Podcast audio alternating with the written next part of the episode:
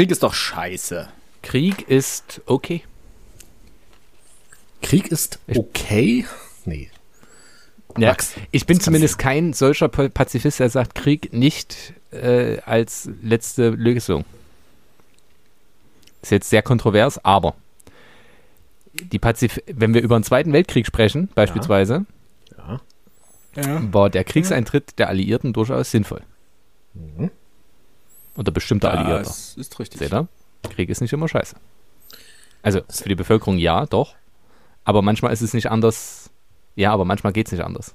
Das Interessante ist ja, dass wir derzeit in den Medien eine Debatte darüber ähm, erleben. Ne? Pazifismus und bla und äh, Pseudopazifismus und Krieg und so weiter. Und ähm, gerade die Grünen, die ja durchaus pazifistisch angeneigt, angehaucht sind, dass die sich ja auch so für Waffenlieferungen einsetzen. Ich musste die ganze Woche schon an äh, Karl Schmidt denken der da über den Pazifismus mal was sehr Schönes geschrieben hat. Also sinngemäß hat er die Frage gestellt, ob denn im Pazifismus nicht der Kern, der Keim unbedingter Gewaltanwendung begraben liegt. Äh, Er hat, glaube ich, gefragt, sinngemäß müsste denn der wahre Pazifist den Krieg nicht derart stark ablehnen, dass er bereit ist, am Ende selbst zu den Waffen zu greifen, nur um ihn zu verhindern. Ähm, wäre das nicht von Karl Schmidt, wäre es wirklich ein ähm, Zitat, was man immer und immer wieder bringen könnte, aber Karl Schmidt, dieser alte. Uhrensohn, ähm, Erklär doch bitte kurz unseren Hörern und Hörern, warum er ein Uhrensohn ist. Karl Schmidt war, so wird er zumindest bezeichnet, Hitlers Leibjurist. Er war, glaube ich, von seiner Ausbildung her war er Staatsrechtler, Völkerrechtler und Jurist, hat in der NSDAP ziemlich steile Karriere gemacht. Ähm, ich weiß nicht, wo der im Volk, ob der im Volksgerichtshof dann noch etc. saß. Jedenfalls war er maßgeblich daran beteiligt, die Nürnberger Rassegesetze so umzuschreiben, dass die in die damalige deutsche Rechtsprechung gepasst haben. Und er ist nie dafür bestraft worden. Der Krieg ging vorbei, er ist vor keinem einzigen Gericht gelandet. Das Einzige, was man, der Nach was man dem Nachkriegsdeutschland noch anrechnen kann, ist, dass Karl Schmidts akademische Karriere danach vorbei war. Also er hat nie wieder eine Anstellung an irgendeiner Universität gefunden. Aber er ist, wenn ich mich nicht täusche, in den 80er Jahren hochbetagt verstorben. Also das Schwein hat einfach mal Glück gehabt nach dem Krieg. Für das, Wie was er so viele. hat. Wie so viele, wie so viele, ja. Und dafür musste er nicht mal nach Chile. Musste Oder er Argentinien. verschieben. Nee. Ja. Der ist in Deutschland geblieben, ja, genau. Gut. Ja. Aber ich finde trotzdem, Krieg ist nicht mehr zeitgemäß. So generell könnte man das ja einfach mal so. Ja, man könnte es einfach, das Geld einfach für Besseres ausgeben. Übrigens, Alex, nur zu deinem Punkt, äh, die Grünen als Pazifisten. Ähm, ich weiß gar nicht, was war denn die Partei, die mit federführend das Außenministerium in der Hand hatte, als die Bundeswehr den ersten Kriegseinsatz äh, Einsatz im Ausland war, wieder hatte? War Fischer damals Außenminister? ja. Oder war, war er das? Es ist interessant, immer dann, wenn die Grünen in einer Regierung sind, fangen wir Deutschen an äh, zu kämpfen, ja. Das war damals in, im Bosnienkrieg. Haben wir da Genau, schon mitgemacht? Kosovo. Kos Kosovo, genau, Entschuldigung. Dann in Afghanistan ja nochmal dasselbe. Am Irak haben wir uns, im Irak haben wir uns Gott sei Dank nicht beteiligt. Und jetzt halt Wir uns sowieso nicht, aber. wir uns sowieso nicht. Ja.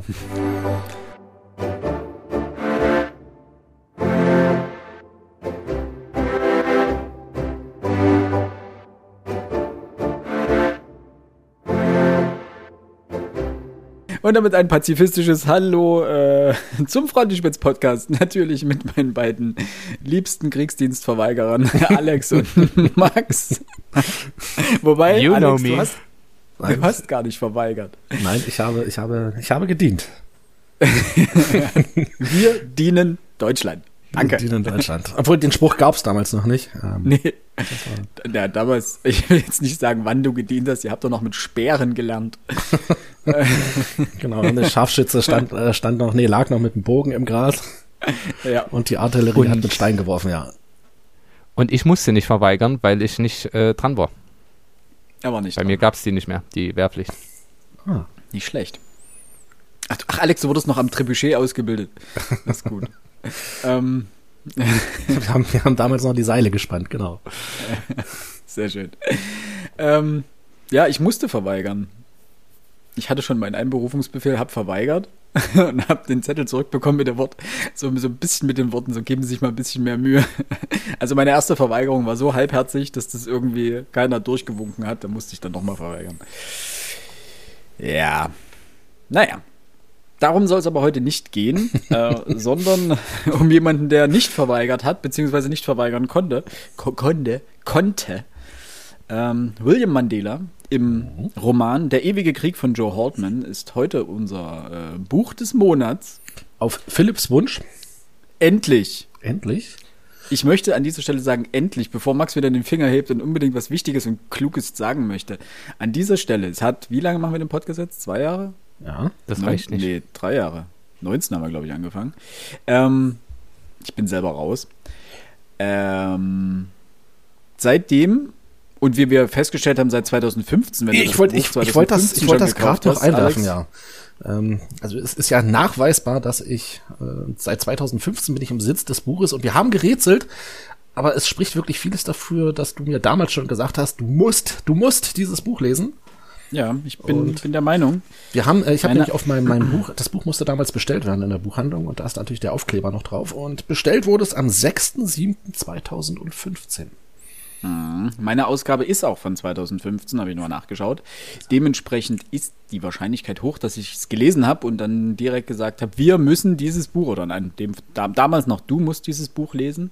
Und seit wir diesen Podcast betreiben, ningel ich rum Das in stimmt. jeder möglichen und unmöglichen Folge, dass wir dieses Buch endlich äh, lesen müssen. Wir haben sogar schon Zuschriften von unseren äh, Hörerinnen und Hörern bekommen, in dem Fall von einem Hörer auch, ähm, der meinte, äh, jetzt Butter bei aber- die Fische. Wird mal Zeit. Die beiden, die beiden sollen sich mal nicht so haben. Und jetzt ist es endlich soweit. Wir Weil der Alex Joe hatte sich nicht so, der Alex hat das nämlich damals gelesen. Ja, stimmt. Wenngleich ich jetzt zugeben muss, dass das eine ganz neue Erfahrung war, es nochmal zu lesen.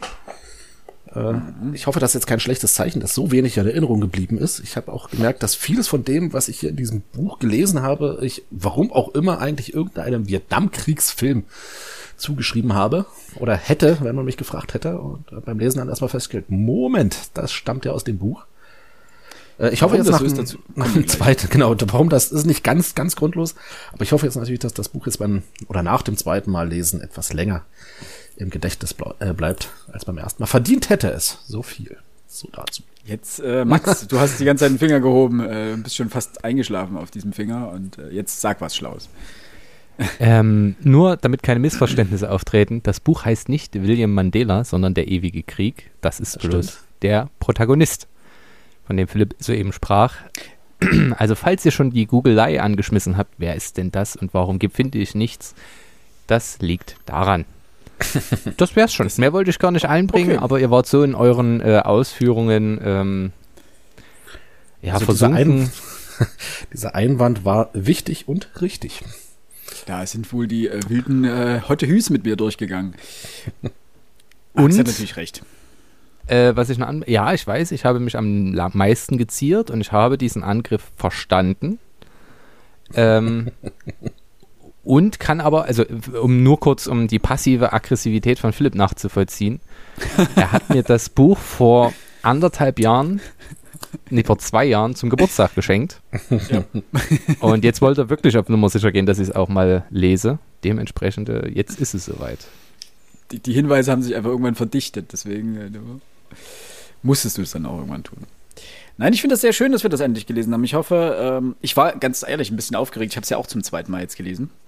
Und ich war ein bisschen aufgeregt, weil ich mir nicht sicher war, ob das Buch beim zweiten Mal lesen immer noch so gut ist. Und ich habe die erste Seite gelesen und dachte mir, yep, Das liest sich weg, ne? Das ist, äh, super schön. Bevor wir jetzt aber zu unseren Kurzeinschätzungen kommen und ich dann sehr, sehr gespannt auf eure Kurzeindrücke bin, ähm, erstmal ein, zwei Sätze noch zu Joe Haltman. Ähm, das ist der Autor des Werkes. Äh, Joe Haltman wurde am 9. Juni 1943 in Oklahoma City geboren und äh, ist seines Zeichens offensichtlich ein US-amerikanischer Science-Fiction-Autor. Ähm, wie in dem Buch auch unschwer zu erkennen, hat er Physik, Astronomie, Mathematik und Informatik studiert an der Universität von Maryland. Ähm, das schimmert in dem Buch auch deutlich durch. Gerade der Physik- und Astronomie-Teil, ähm, den spürt man immer mal wieder. Ich würde es noch nicht zur Hard Science Fiction zählen, also wie jetzt Chichin Lius ähm, Die drei Sonnen oder Der Marsianer von Andy Weir. Äh, ganz so krass ist es nicht, aber man merkt diese Teile, also diesen, diesen wissenschaftlichen Teil, also wirklich Science Fiction in dem Fall wortwörtlich zu nehmen, äh, den merkt man schon sehr deutlich. Ansonsten ist das Buch äh, der äh, dem Genre der Military Science Fiction zuzuschreiben. Dazu kommen wir dann gleich noch. Ähm, wichtig ist, dass Haltman 1967 äh, zum Militärdienst nach Vietnam eingezogen wurde und diese ja, Erfahrungen, die er dort gesammelt hat, äh, gewissermaßen in dem Roman Der ewige Krieg ähm, verarbeitet hat. Und das ist nicht nur sein bekanntester Roman, sondern er wurde auch für mehrere Awards ähm, ausgezeichnet oder mit mehreren Awards ausgezeichnet, unter anderem mit dem Hugo Award, dem Nebula Award und dem Locus Award. Nein, das ist nicht vom Fachmagazin für Toiletten, sondern äh, vom Fachmagazin Locus, der eben Science Fiction und Fantasy Werke auszeichnet. Und so viel aber zum Hugo und zum Nebula Award. Das sind so die größten Awards, die es im Bereich Fantasy und Science Fiction in dem Fall äh, gibt. Das ist also durchaus schon eine ähm, große Ehrung des Werks. Er hat dann später den Ewigen Krieg auch zu einer Trilogie ausgearbeitet. Ähm, die zwei weiteren Bücher hießen Der ewige Friede und Am Ende des Krieges. Und zumindest der zweite Band hat ebenfalls den Hugo und den Nebula Award gewonnen. Hast du die Äh, gelesen? Hat er noch, nein, die habe ich nicht gelesen. Ähm, weiß ich auch nicht, ob ich das möchte. Ich finde das als eigenständiges Buch nicht schlecht. Also, da kommen wir gleich noch dazu, finde ich gut. Ähm, ich werde ihm vielleicht irgendwann mal eine Chance geben. Ähm, so, genau. Ähm, zurzeit äh, lehrt Haltman am Massachusetts Institute of Technology, kurz MIT, äh, Schriftstellerei und Science Fiction. Und das wäre es eigentlich mehr oder weniger auch schon zu ihm. Ähm, der ewige Krieg erschien original 1975 in den USA und dann 1977 in Deutschland bei Heine, äh, wo er auch heute noch verlegt wird. Äh, denn die Science-Fiction-Sparte bei Heine ist relativ groß und wird immer noch äh, fleißig bedient. Und zumindest zu Beginn war. Ach, das wollten, müssten wir gleich noch drüber sprechen. Ich habe die Ausgabe ähm, von 2015 äh, mit einem Vorwort von Ben Bova. Das ist, glaube ich, jedenfalls bei dir, Alex, nicht mit dabei. Du hast Nein. auch eine Heine-Ausgabe. Ich habe eine Heine-Ausgabe. Ähm, ich glaube, ähm, das war jetzt so 50 Jahre Science Fiction bei Heine. Genau. Ähm, stammt von 2014. Ist das sicher gar keine, gar keine Auflage ähm, Max hat die gleiche Auf Ausgabe wie ich. Und da ähm, ist das Vorwort tatsächlich nicht mit dabei. Das finde ich sehr schade. Äh, denn es ein sehr gutes Vorwort und äh, lässt ein bisschen besser verstehen, wann dieser Roman erschienen ist. Äh, und also in welcher Zeit dieser Roman erschienen ist und warum er auch gerade am Anfang so ein bisschen Wirbel äh, verursacht hat. Wichtig ist, wenn ihr dieses Buch kaufen solltet, schaut, dass es die ungekürzte Neuübersetzung und äh, erweiterte und überarbeitete Fassung ist. Das sollten theoretisch alle neueren Ausgaben sein, die jetzt bei Heine erscheinen. Ähm, die Ausgabe, die Max und ich haben, die lief unter dem Meisterwerke der Science Fiction. Und Alex, deine war, hat es ja gerade gesagt, ne, zum, zum Jubiläum. Vermutlich, vermutlich, ja. Ja, also hier ist jetzt kein übergeordnete Reihentitel oder sowas angegeben an dem Buch und das 50 Jahre Science Fiction ist jetzt auch bloß ein Aufkleber, der vorne drauf prangt. Ähm, ja. Ähm, was, was, was mir noch aufgefallen ist, da hatten wir auch mal kurz drüber gesprochen gehabt, mein Buch ist zumindest, was die Seitenanzahl angeht, etwas dicker als eure. Ich habe 394 Seiten. Ihr seid da, glaube ich, etwas weniger, aber wir haben schon festgestellt, dass der Inhalt zumindest der gleiche ist. Das ist der Punkt mit der erweiterten und neu überarbeiteten Ausgabe. Es gibt einen Mittelteil, der bei früheren Ausgaben wohl nicht mit enthalten war und jetzt hier eben mit drin ist. Der ewige Krieg wurde zuerst ähm, auszugsweise beziehungsweise in Kurzgeschichten äh, verfasst und ist in einem Science-Fiction-Magazin erschienen, nämlich in dem ähm, Magazin Analog und die Titelstory damals hieß Hero. Und das Lustige daran ist, weil, werden wir gleich sehen, ähm, das Lustige daran ist, dass äh, sie einen Proteststurm ausgelöst hat. Und es ist ja ein Kriegsroman, beziehungsweise ein Antikriegsroman. Und man möchte jetzt meinen, okay, nach dem, nach, nach dem Vietnamkrieg, ähm, Kritik am Krieg und so weiter, löst ein Proteststurm aus. Nein, darum ging es gar nicht. Sondern es geht um die Darstellung der Sexualität hier in diesem Roman, die sehr freizügig ist. Und da sind natürlich die Amis wieder schön auf die Straße gegangen. Also es ist vollkommen okay, wenn irgendwelche Gliedmaßen abgeschnitten werden und Kriege geführt werden, aber sobald ein Nippel blitzt oder jemand sexuell etwas äh, freier orientiert ist, dann kann man schon mal auf die Straße gehen. Äh, nichtsdestotrotz äh, ging diese Geschichte, diese Kurzgeschichte Hero ähm, unter die Haut, wurde sehr erfolgreich und man bat Haltman, beziehungsweise Haltman hat dann angefangen, ähm, daraus eine komplette Geschichte, einen Roman zu schreiben, der dann eben der ewige Krieg geworden ist. Nun lasst doch unsere Hörerinnen und Hörer einmal wissen, um was es in dem Buch eigentlich geht. Äh, Im ewigen Krieg äh, spielt, also die Handlung ist angesiedelt im Jahr 2297, jedenfalls in der deutschen Ausgabe. Im Original war die Handlung 1997 und das war dann ähm, nicht mehr ganz so äh, zeitgemäß, dachte man sich hier, und dementsprechend hat man das in die Zukunft datiert. Ähm, die Menschheit führt Krieg mit einer unbekannten außerirdischen Rasse, den Tauriern, den sogenannten. Ähm, baut dafür riesengroße interstellare Raumschiffe und verpflichtet eigentlich einen Großteil ihrer jungen Männer äh, zum Kriegsdienst und jungen Frauen auch. Und ja, Max? Der Intelligenten. Also der die am besten, am, die, der fähigsten, was uns nämlich dann zu einem Problem bringt auf der Erde, aber dazu später mehr. Genau. Äh, und das Problem ist, dass äh, hier die Relativitätstheorie eine gewisse Rolle spielt, denn die Raumschiffe bewegen sich mit annähernd Lichtgeschwindigkeit. Und das bedeutet, dass für die Menschen an Bord dieser Schiffe, also die Soldaten und Soldatinnen, die Zeit äh, subjektiv ganz anders vergeht als die auf der Erde.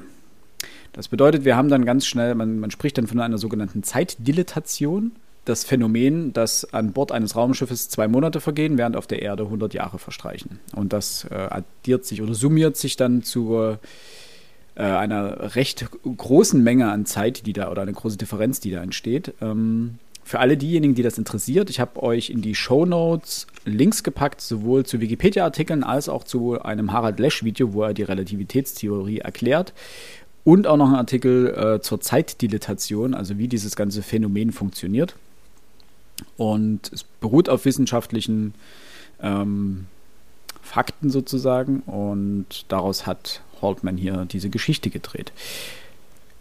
Das ist es im Endeffekt. Also wir folgen der Geschichte von äh, William Mandela, dem äh, Protagonist der Geschichte, und dann eigentlich noch Mary Gay, also der Frau an seiner Seite, beziehungsweise einer weiteren Soldatin, mit der er viel Zeit verbringt, durch diesen gesamten Krieg.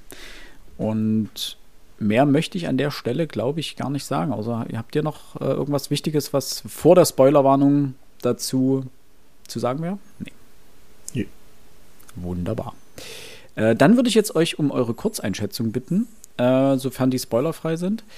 Und danach würden wir die Spoilerwarnung rausgeben und dann können wir frisch frei über alle Plot-Twists und größeren und kleineren ähm, Besonderheiten dieses Buches sprechen. Na, nicht so viele Freiwillige. Okay, Max fängt an. Okay.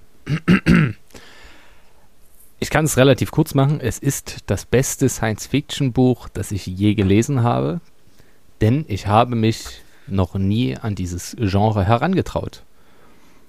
Ich kann festhalten, dass ich Science-Fiction wirklich gar nicht mag, aber okay. dafür ist es wirklich ein absolut lesenswertes, interessantes ähm, Buch, bei dem man wirklich, also bei dem, bei dem ich keine Probleme hatte, dran zu bleiben. Aber ich stelle halt fest, alles, was wissenschaftliche, na, naturwissenschaftliche und physikalische und astronomische Fakten sind, ich kann gar nicht sagen, wie egal mir das ist. Es ist primär die Soziologie auf der Erde, die Soziologie im Raumschiff, die interessanten Kampfhandlungen, gebe ich auch zu. Ich mag kriegerische Handlungen in Büchern. Fokus liegt auf in Büchern. Ähm, aber dann Zeitdilatation und hier ein Kollapsar und dort irgendeine krasse Waffe, die irgendwas kann, was ich nicht verstehe und was mir auch wirklich. Das ist wie Autofahren für mich. Ich liebe Autofahren, aber es ist mir völlig wurscht, wie dieses Auto funktioniert. Und das ist auch mein Statement zur Science Fiction. Und aber insgesamt ein absolut lesenswertes Buch. bin ich überrascht. Finde ich schön. Alex, bitte. Okay. Ähm, ich habe das Buch jetzt zum zweiten Mal gelesen, äh, und zwar während eines Urlaubs. Also in relativ kurzer Zeit, zumindest für mich, für meine Verhältnisse in relativ kurzer Zeit. Und es ist halt einfach mal ein Buch, was sich wegliest. Es ist, wie Max schon richtig sagt, es ist hochinteressant. Es gibt so ein paar Ecken und Längen, ähm, ja, die, die hätte man vielleicht anders schreiben können. Auch das Ende ist jetzt für mich so ein bisschen ähm, eine Auflösung, die ich jetzt hätte man sicherlich auch besser draus machen können. Aber summa summarum ein extrem lesenswertes Buch. Ähm, Max hat richtig gesagt, auch für mich ist es eines wirklich der, der besseren ähm, Literaturen aus dem Science-Fiction-Genre. Ich bin jetzt auch nicht der riesengroße Science-Fiction-Leser. Größtenteils habe ich dann doch eher das gelesen, was man irgendwie aus dem Bereich der Dystopien nehmen kann. Aber das wenige, was jetzt wirklich viel mit, mit, mit, mit, mit Weltraum und, und, und, und Schlacht und sowas zu tun hat, ähm, reicht nicht mal im entferntesten an dieses Buch ran.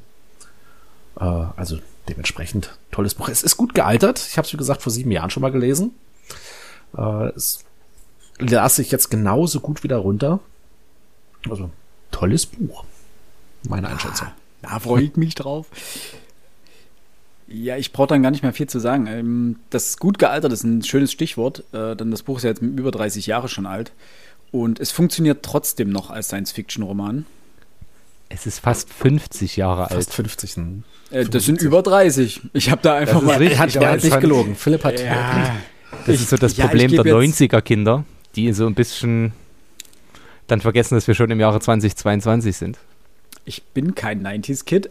Erstens. Zweitens war ich gerade zu faul zum Rechnen und wollte mich nicht dieser Blöße hingeben, vielleicht eine falsche Zahl zu nennen. Und dementsprechend habe ich gesagt, ich hätte auch sagen können, es ist älter als zehn Jahre, aber das war dann ein bisschen zu nah dran. So konnte ich dann auch noch rechnen. Ähm, ja, es ist fast 50 Jahre alt und auch dafür ist es sehr gut gealtert. Ähm, es funktioniert als Science-Fiction-Buch. Ich habe viel Science-Fiction gelesen und ähm, häufig hat man ja das Problem, wenn die Science-Fiction zu alt ist, dass die Dinge, die beschrieben werden, einem sehr ja, anachronistisch vorkommen. Also in, in keine Zeit passend. So. Aber das funktioniert hier ganz gut, weil natürlich äh, physikalische Begebenheiten eine Rolle spielen, die immer noch Gültigkeit haben, eben Relativitätstheorie, Zeitdilatation etc. Und klar gibt es so einige Stellen, an denen man merkt, so, okay, hier stellt man sich das mittlerweile einfach anders vor, gerade wenn es um Bildschirme oder ähnliche Sachen geht, die man sich einfach ähm, mittlerweile ein bisschen anders vorstellen würde. Ähm, aber es hat, ich habe es ja vor, ja, dem Folge 2015, also vor sieben Jahren auch schon mal gelesen und hatte so ein bisschen Angst, ob das gut, also ob ich das nochmal lesen kann und ob ich es immer noch so gut finde wie damals, weil ich weiß, ich war damals sehr gehypt von dem Buch. Es steht ja auch auf allen meinen, meinen äh, Top Ten Listen, glaube ich, mit drauf. Und ich habe die erste Seite gelesen und war wieder voll drin und ich liebe den Zynismus in diesem Buch. Ähm ich möchte da bloß mal ganz kurz ein ganz anderes Thema anschneiden. Ähm, also das wird jetzt Max wahrscheinlich weniger betreffen. Philipp, Star Trek, bist du Fan, ja. ne? Raumschiff Voyager, Mm, da haben wir uns, glaube ich, schon mal drüber unterhalten. Ich, ich, kann mich nicht jetzt klassisch als, als Fan bezeichnen. Ich habe okay. sehr gerne Star Trek gesehen, aber bei Weitem nicht vollständig und immer nur, wenn es gepasst hat. Und ich habe das auch nie komplett nachgeholt. Es ja. ist, ist auch egal. Ich wollte es bloß, weil ich habe jetzt natürlich noch mal äh, mit großer denkerischer Kraft und ähm, mentaler Leistung nachgerechnet, dass dieses Buch jetzt 47 Jahre alt ist. Und wir nehmen das einfach mal ein Zeichen, weil die 47 in der Serie Star Trek Raumschiff Voyager eine herausragende Rolle spielt. Und welche Rolle? Das sage ich euch nicht. Da guckt einfach mal die Serie an. Wow, was für ein so, Drop. Zack, bumm. Ne? Ah, okay, gut. Das, jetzt bin ich äh, ein bisschen angefixt, aber ich, ich weiß nicht, ob ich jetzt, wie viele Staffeln sind das? Sechs? Oh, das müssten acht oder neune sein. Ach, so viel mhm. sogar, okay. Ich weiß nicht, ob ich so viele Staffeln Voyager durchhalte. Puh, ähm, Mal schauen. Irgendwann mal. Aber du hast mir ja schon ein, zwei gute Folgen mal genannt, die ich äh, genau, genau. nachgeschaut habe. Nichtsdestotrotz. An dieser Buch, Stelle genau. jetzt eine äh, Spoilerwarnung. Wir werden jetzt frisch fröhlich über den kompletten Inhalt dieses Buches sprechen. All, auch über all seine Besonderheiten, über das Ende und so weiter. Dementsprechend, wer das Buch noch nicht gelesen hat, es unbedingt lesen möchte, ohne etwas über die Handlung ähm, vorweggenommen zu haben, zu bekommen, so, äh, der möge jetzt äh, Pause drücken, das Buch schnell lesen und dann hier wieder einsteigen und ähm, dementsprechend alle anderen seien jetzt vorgewarnt. Feuerfrei Kartoffelbrei. Ähm, dazu sei zu sagen, das Buch ist in vier Kapitel geteilt, die in etwa, nein, nicht die in etwa, das ist Quatsch, die den äh, militärischen Rängen des Protagonisten folgen. Also wir haben das erste Kapitel ist Soldat Mandela, das zweite Feldwebel Mandela, das dritte Lieutenant Mandela und das vierte Major Mandela. Dementsprechend erscheint wirklich den ganzen Krieg zu überleben, der, das kann man jetzt an dieser Stelle sagen, über 1000 Jahre gehen wird. Dementsprechend passt der Titel Der ewige Krieg sehr gut dazu. Und er klettert während dieser Zeit äh, die Befehlsleiter durchaus nach oben. Bisschen, war das Peters Law? Ja, ne? Das beschreibt, ähm, dass man ähm, immer weiter befördert wird, bis man an der Stelle ist, wo man äh, unterqualifiziert ist. Ich weiß nicht, ob es Peter Slow heißt, aber ich habe Fun Fact: In der dieswöchigen Ausgabe von Gemischtes Hack spielt genau das eine Rolle.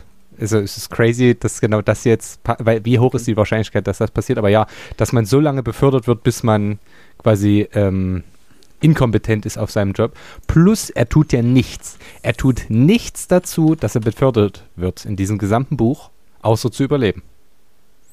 Ich glaube, an einer Stelle sagt er das, glaube ich, auch nicht. Je länger ein Krieg dauert, umso größer ist der Überschuss an Offizieren. Ja. War das, war das nicht so? Das kommt irgendwo vor. Ich habe die Stelle leider nicht markiert. Ist Peter Principle heißt das tatsächlich. Das uh, Peter Principle ist eine These von Lawrence J. Peter. Sie lautet: In a hierarchy, uh, every employee trends, nein, tends to rise to his level of incompetence. Also in einer Hierarchie neigt jeder Beschäftigte dazu, ähm, bis zu einer Stufe der Unfähigkeit aufzusteigen. Und Fun Fact: Es trifft, es ist gut, dass du nicht gegendert hast. Also Beschäftigte ist schwierig, aber na, es trifft vor allem auf Männer zu und andersrum ist es äh, Paula's Law, heißt es, glaube ich, ähm, dass Frauen dieses, bei denen das, dieses ähm, Prinzip nicht unbedingt zutrifft. Die werden eben nicht stets und ständig befördert, bis sie die Inkompetenzstufe erreichen, sondern verharren meist, obwohl sie viel kompetenter wären eigentlich als ihre Vorgesetzten. Das sei hier an dieser Stelle, da kann ich mich noch dran erinnern. Ähm, die verharren dann meist auf ihrem Platz. Doch zurück zum Thema. ähm, ja, die vier Kapitel, um das äh, kurz inhaltlich zu umreißen, umfassen äh, letztendlich die Ausbildung äh, Mandelas, dann seinen ersten Kampfeinsatz, ähm, dann seine Rückkehr zur Erde nach dem ersten Einsatz, ähm, eine gewisse Desillusionierung, was in dieser, mit dieser Erde passiert ist nach, ich glaube beim ersten Mal kommt er nach 100 Jahren zurück, wenn ich mich jetzt... Nee, ich glaube, glaub, Paar 20 sind es, ne? Seine Mutter lebt ja noch. Stimmt, das erste Mal sind es Paar 20 Jahre. 21 oder 22 Jahre, glaube ich, waren das. Genau. Dann dieses, dieses Bild, was wir auch aus Filmen wie Rambo kennen, der Vietnamkriegsveteran kommt nach Hause und findet eine Welt vor, die er überhaupt nicht mehr kennt in der er sich auch nicht zurechtfindet, wo die sich komplett verändert hat. Ähm, das wurde ja natürlich hier ein bisschen auf die Spitze getrieben. Dann seine Rückkehr zur Armee und dieses in Anführungsstrichen Heimkommen. Ähm, Im zweiten Teil dann sein, äh, sein zweiter ähm, Kampfeinsatz. Ähm, damit dann auch verbunden äh, im dritten Teil die Verwundung, ähm, die also schwerste Verwundung, also ihm wird, eine, ich glaube, ein Bein, er verliert ein Bein, äh, mhm. kommt dann auf einen Reha-Planeten, Heaven, und dann gibt es eben, wie der Name schon sagt, so eine kleine, ein bisschen so eine kleine Idylle. Ähm, zusammen auch mit Mary Gay, also der Soldatin, die er sich verliebt hat und die sich auch in ihn verliebt hat. Und die beiden reisen die meiste Zeit zusammen und sind äh, die meiste Zeit ähm, erleben sie diesen Wahnsinn auch zusammen, auch dieser verstreichenden Zeit und sind sozusagen der einzige Anker jeweils für den anderen, für, für ihre jeweilige Zeit, aus der sie kommen. Ähm, und dann am Ende des äh, dritten Kapitels, Anfang des vierten Kapitels, werden auch die beiden getrennt, indem sie nämlich auf unterschiedliche Missionen bzw. in unterschiedliche Regimenter gesteckt werden. Und Mandela wird zum Major befördert, also quasi schon relativ weit oben. Und das zieht nochmal ihm vor allen Dingen die Füße unterm Boden weg, weil die beiden natürlich jetzt auch durch die Zeit getrennt werden. Nicht nur durch den Raum, sondern auch durch die Zeit. Und dementsprechend weiß er, wenn er irgendwann zurückkommen wird, ist sie sehr wahrscheinlich tot. So. Äh, und dann kommt sozusagen der finale Kampf oder also sein finaler Kampf. Ähm, und auch dann die Rückkehr zur Erde beziehungsweise zur, zur Sterntorbasis und das Ende des Krieges. So, das ist so ungefähr die grobe Teilung des Buches. Ich möchte mal kurz zwei Anmerkungen machen. Und da möchte der Alex zwei Anmerkungen machen. Also dieser Aufbau, Ausbildung, Kampferfahrung, Heimaturlaub und zurück in den Krieg, das ist natürlich etwas, was sich in sehr, sehr vielen ähm, Antikriegs- oder Kriegsromanen wiederfindet. Das älteste Beispiel, was, ich, was mir jetzt einfällt, was ich gelesen habe, wäre tatsächlich schon im Westen nichts Neues. Ja, stimmt. Was in ähnlicher Form, äh, wenn er dann in die Heimat zurückkommt, auch dort äh, ist es zwar keine veränderte Gesellschaft, aber diese Kriegsbegeisterung, die er eben bei sich in der Heimat wiederfindet und äh, keiner will es ihm so richtig abnehmen, wie grausam das Ganze eigentlich ist, ähm, lässt ihn doch tief verstört zurück. Ansonsten ist dieses Thema auch, auch in, der, in, in der Filmwelt natürlich. Ich glaube, es gibt kaum einen Vietnamkriegsfilm, meinetwegen, in dem die nicht irgendwie mit, mit, mit der Ausbildung beginnen. Bestes Beispiel äh, Full Metal Jacket, würde mir jetzt yep. auf die Schnelle einfallen. Private Paula. Private Paula, genau. Ähm, auf der einen Seite und auf der anderen Seite, das, was Holtman hier natürlich anspricht, das ist diese wirklich die Erfahrung der Vietnamkriegssoldaten, die teilweise Monate in, in, in Vietnam unterwegs waren. Und zu Hause hat sich natürlich diese, diese riesen Antikriegs, ähm, wie, wie kann man das jetzt nennen? Formation gebildet ja, ähm, ne, und die Soldaten, die zurückkehrten, wurden gerade von diesen Leuten alles andere als freundlich empfangen. Also für die war das dann tatsächlich sowas wie eine ganz andere Gesellschaft, in die sie zurückgekehrt sind. Ich muss jetzt zugeben, dass mir jetzt nicht bewusst ist, dass die Soldaten dann freiwillig wieder zurück nach Vietnam gegangen sind. Ich glaube, wer das da einmal erlebt hat, ähm, das ist vielleicht künstlerische Freiheit bei Holdman. Ähm, mag es gegeben haben, mag es gegeben haben, aber im großen Stil, wie er das hier beschreibt, weiß ich es nicht. Aber er spricht hier tatsächlich wirklich aus dem wahren Leben. Die Gesellschaft hat sich doch massiv verändert für die Soldaten, die zurückgekehrt sind aus Vietnam. Der, Quatsch, Max, Entschuldigung. Der zentrale Unterschied ist, glaube ich, mm, der Vietnamkrieg dauert zwar auch lang, aber nicht so lang. Und die Gesellschaft hat sich völlig verändert, und zwar zum Negativen, mhm. ähm, sodass vielleicht eine Rückkehr möglich war für die Veteranen in, vom Vietnamkrieg, auch wenn das für viele Traumata sorgte. Aber hier auch wenn sie quasi, äh, das Geld, du kriegst keinen Job mehr, es ist quasi unmöglich, noch am Leben teilzunehmen, wenn du nicht schon Teil der Gesellschaft bist. Ähm, ansonsten hat sich die gesamte Gesellschaft auch so weit geändert. Also wir können ja, das lässt sich ja hier ganz simpel sagen, das wird dann auch nochmal ein explizites Thema werden, nämlich die Homosexualität, dass mhm. man zur Bevölkerungssteuerung ähm, die Menschen halt quasi zur Homosexualität erzieht, was schwierig ist von der Grundidee her, äh, aber na, von der, im, im Buch durchaus Sinn ergibt. Ähm, und das heißt, also das Leben für ihn ist auf der Erde eher Quatsch. Und da ist seine Zielstellung, na gut, ich mache es jetzt noch einmal und dann versuche ich irgendwo mich zur Ruhe zu setzen. Denn Mary Gay ist ja auch eigentlich im, im Schlachturlaub oder Rückkehrerin, aber ihre Familie stirbt, weil eben die Erde ein absolut ekelerregender, gewaltvoller, hoffnungsloser quasi äh, Planet geworden ist. Äh, und es hat einfach gar keinen Sinn, noch da zu bleiben. Also für wen und für was? Sie haben nichts dort. Das bisschen das nächste Problem ist ja das, das Geld. Also sie haben ja den Vorteil, dass über die Zeit, die sie ähm, subjektiv unterwegs, also die sie objektiv unterwegs waren, also nach Erdzeitrechnung eben über 20 Jahre, diesen Sold haben sie ja angehäuft innerhalb von wenigen Monaten. Das heißt, sie sind relativ reich, wenn sie zurückkommen. Allerdings nützt ihnen dann meist diese Währung, die sie haben, nicht mehr viel. Denn das Währungssystem auf der Erde ändert sich letztendlich ständig. Äh, sie sind aber doch relativ wohlhabend ähm, erstmal als Rückkehrer. Es kostet aber auch alles viel. Das heißt, sie, sie verlieren ihren, ihren Reichtum in Anführungsstrichen relativ flott. Und auch damit zwingt man sie letztendlich wieder zurück äh, in den Schoß der Armee. Und er sagt das selber, er findet es pervers, aber es fühlt sich wie Heimkommen an, als er dann wieder zurück mhm. zur Armee geht, weil es das ist, was er kennt, was er gelernt hat und wo er sich zurechtfindet. Das ist eine Welt, die er versteht und die er im Rahmen seiner Möglichkeiten kontrollieren kann.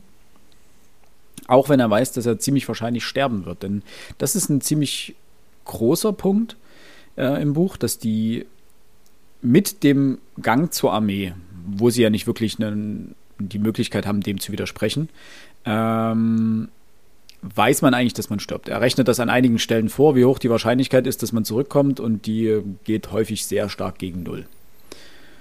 Und er hat ja auch mehr Glück als Verstand, die paar Mal, die er dann wirklich äh, verwundet wird und überlebt, beziehungsweise die er dann zurückkommt.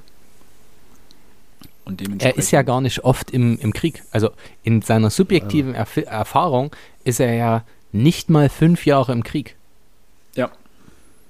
Also er hätte seinen Wehrdienst tatsächlich, obwohl er dann über, Spoiler, über 1000 Jahre alt ist, hat er seinen Wehrdienst noch nicht erfüllt. Die fünf Jahre sind noch nicht zusammen. Ja. Zumal es man das ja dann auf zehn Jahre äh, gestreckt hat. Also das war ja, das Ja, nächste also es wird ja auch immer weiter erhöht. Ja, genau. Ähm, Er ist, glaube ich, am Ende auch der Einzige, der den Krieg von Anfang an mitgemacht hat und überlebt hat. ne? Das, das äh, sagt er, glaube ich, an irgendwo einer Stelle ja, Ja. auch. Deswegen nochmal kurz zu, zu, zu Philipp, der sagte, die Überlebenschancen gehen gegen null. Also von seiner ersten Einheit, ähm, gut, da überleben ja schon viele gar nicht die Ausbildung. Was ich sehr drastisch übrigens fand. Und aber äh, die sind ja da alle in den Kampfeinsatz gegangen und er ist dann eben der Einzige, der ganz am Ende immer noch da ist. Ja, so Stück für Stück. Ähm, ja, gerade dass, dass sehr, sehr viele nicht während der Kampfhandlung sterben, sondern während der Ausbildung, während der Befestigung von irgendwelchen Stützpunkten, während irgendwelcher Landemanöver, während irgendwelcher Sprungmanöver der Raumschiffe. Da geht ja wirklich ein ganz großer Teil der Personen einfach sterben. Und das ist, finde ich, ähm, zeigt so ein bisschen, wie er abstumpft. Am Anfang, gerade während der Ausbildung, nennt er die Leute noch beim Namen, die sterben.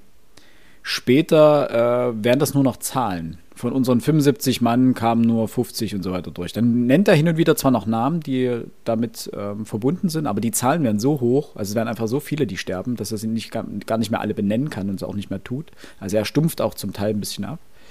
Ähm, und, das muss man ja sagen, der ganze Bericht, das ganze Buch ist ja aus seiner Sicht geschildert.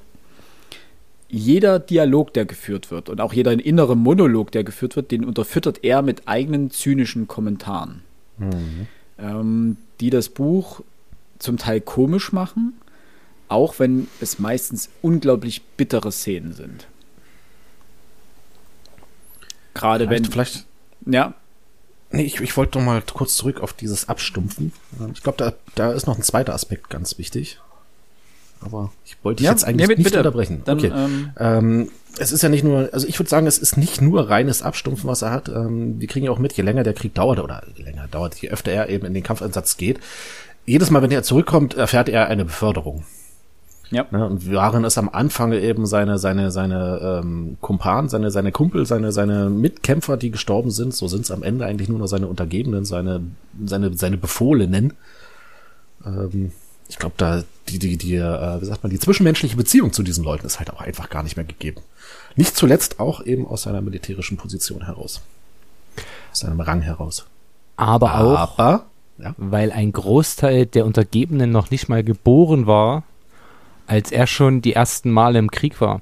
Denn genau, ja, das ist, ich habe mir jetzt noch ein paar Themen notiert, über die ich dann gerne sprechen möchte. Wir sprechen über die Sexualität.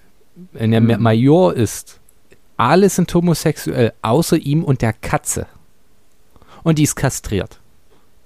Also ohne, dass ich ja ihm jetzt irgendwas unterstellen würde. Die Sprache ändert sich. Er versteht sie nicht und sie verstehen ihn nicht.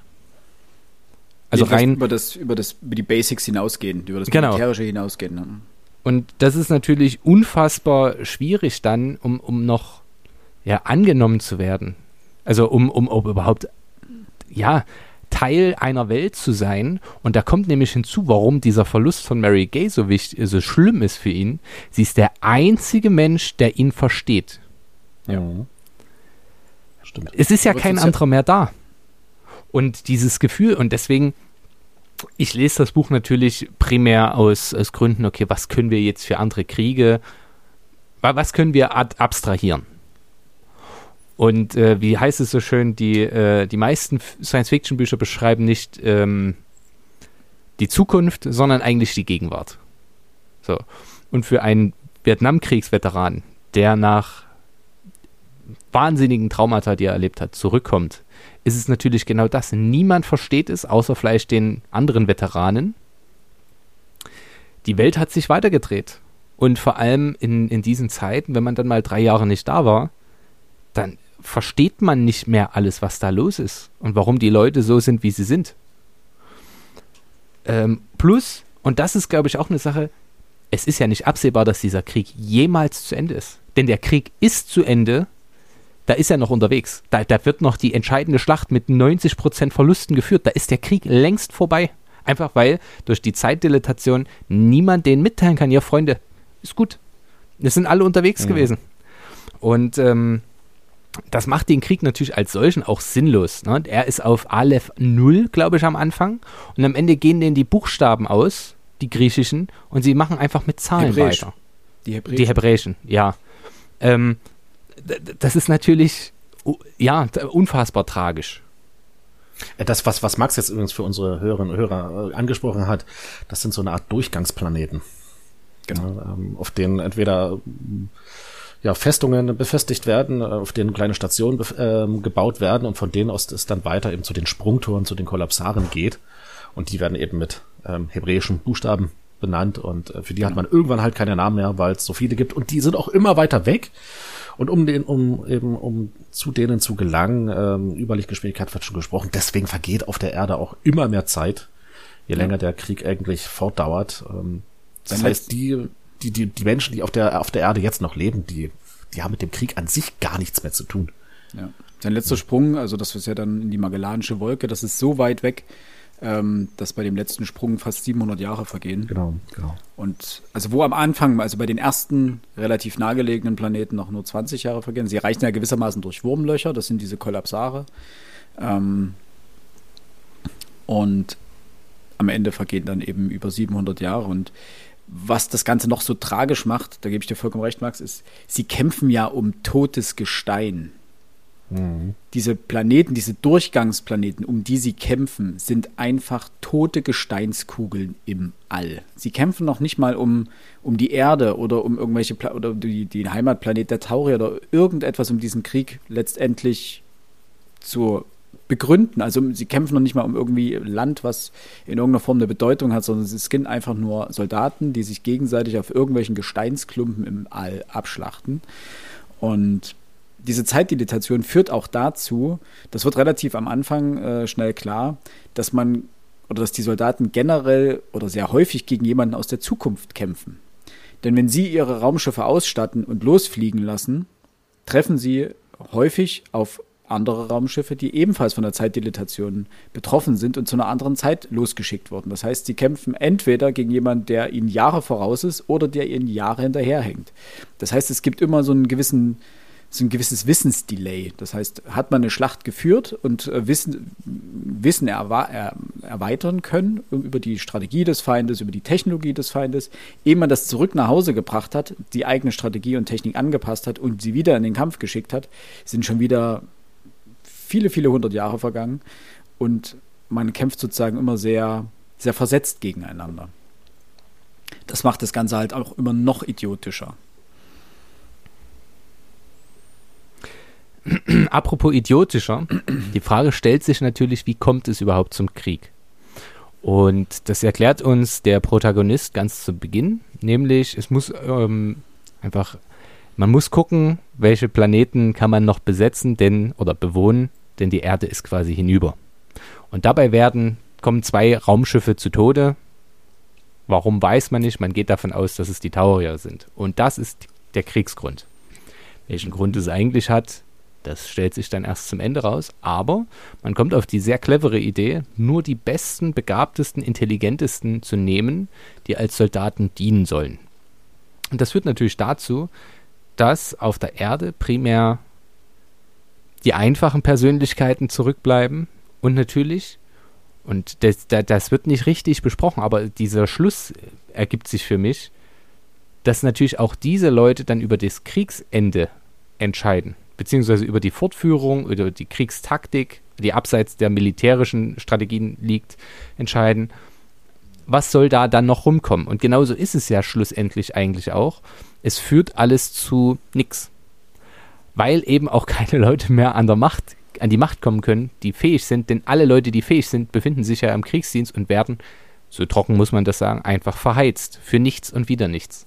Und da passt es natürlich auch zum, zum, zum. Weil das, das, das geht mir ein bisschen weit jetzt. Ähm, also du hast vollkommen recht, es werden nur die fähigsten, die intelligentesten Leute überhaupt ähm, in das, zum Militärdienst eingezogen. Aber ich glaube, nirgendwo gelesen zu haben, dass wir von Hunderttausenden oder Millionen reden.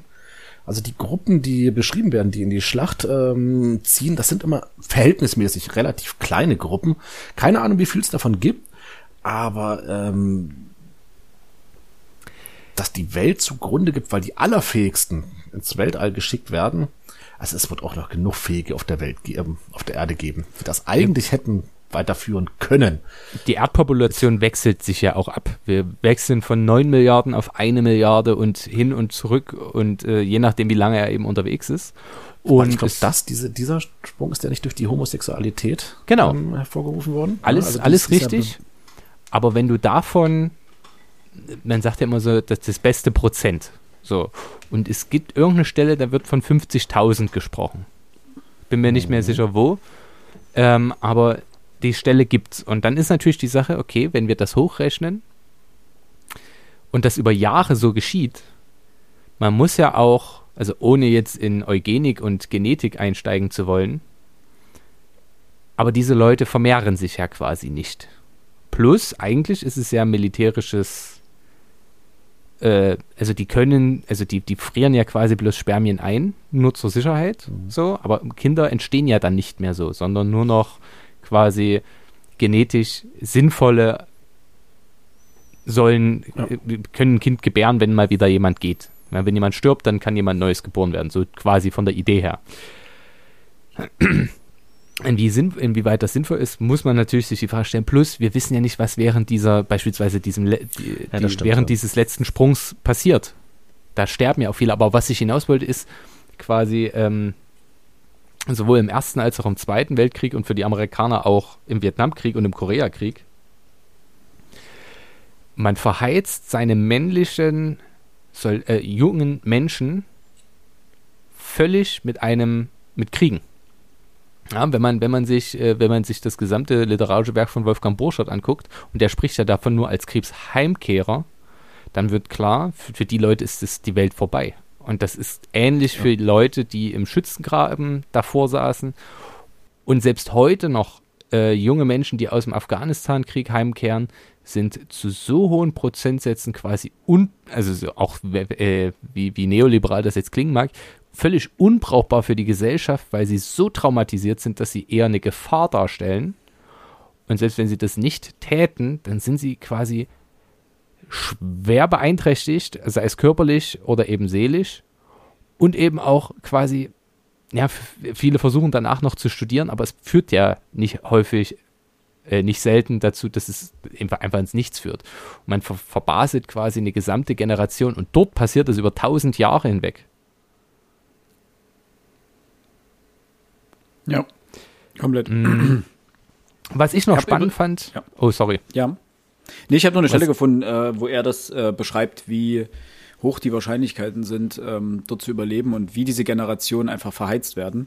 Bei mir ist es auf Seite 239, das ist äh, Kapitel 2 oder beziehungsweise Abschnitt 2 in Kapitel 4. Ähm, Im Alter von 20 Jahren muss jeder zur UNAS, wo die meisten Wehrpflichtigen fünf Jahre an einem Schreibtisch sitzen und dann entlassen werden. Ein paar Auserwählte, vielleicht einer von 8000, erhalten das Angebot, sich zur Kampfausbildung zu melden. Eine Ablehnung gilt als soziopathisch, obwohl die Teilnahme eine zusätzliche Verpflichtung von fünf Jahren bedeutet. Und die Chance, die insgesamt zehn Jahre Militärdienst zu, Militärdienst zu überleben, ist so gering, dass sie statistisch nicht ins Gewicht fällt. Ein Riesenglück wäre es, wenn der Krieg zu Ende ginge, ehe man seine zehn subjektiven Jahre abgeleistet hätte. Deshalb hoffen alle, dass die Zeitdilatation möglichst viele Jahre zwischen die einzelnen Einsätze legt. Da man jedoch schätzungsweise einmal in jedem subjektiven Jahr zum Einsatz kommt, kommt und im Schnitt nur 34 Prozent der Teilnehmer diesen Einsatz überleben, kann sich jeder an den Fingern abzählen, wie hoch die Wahrscheinlichkeit ist, zehn Jahre durchzuhalten. Sie beläuft sich auf ungefähr zwei Tausendstel von einem Prozent.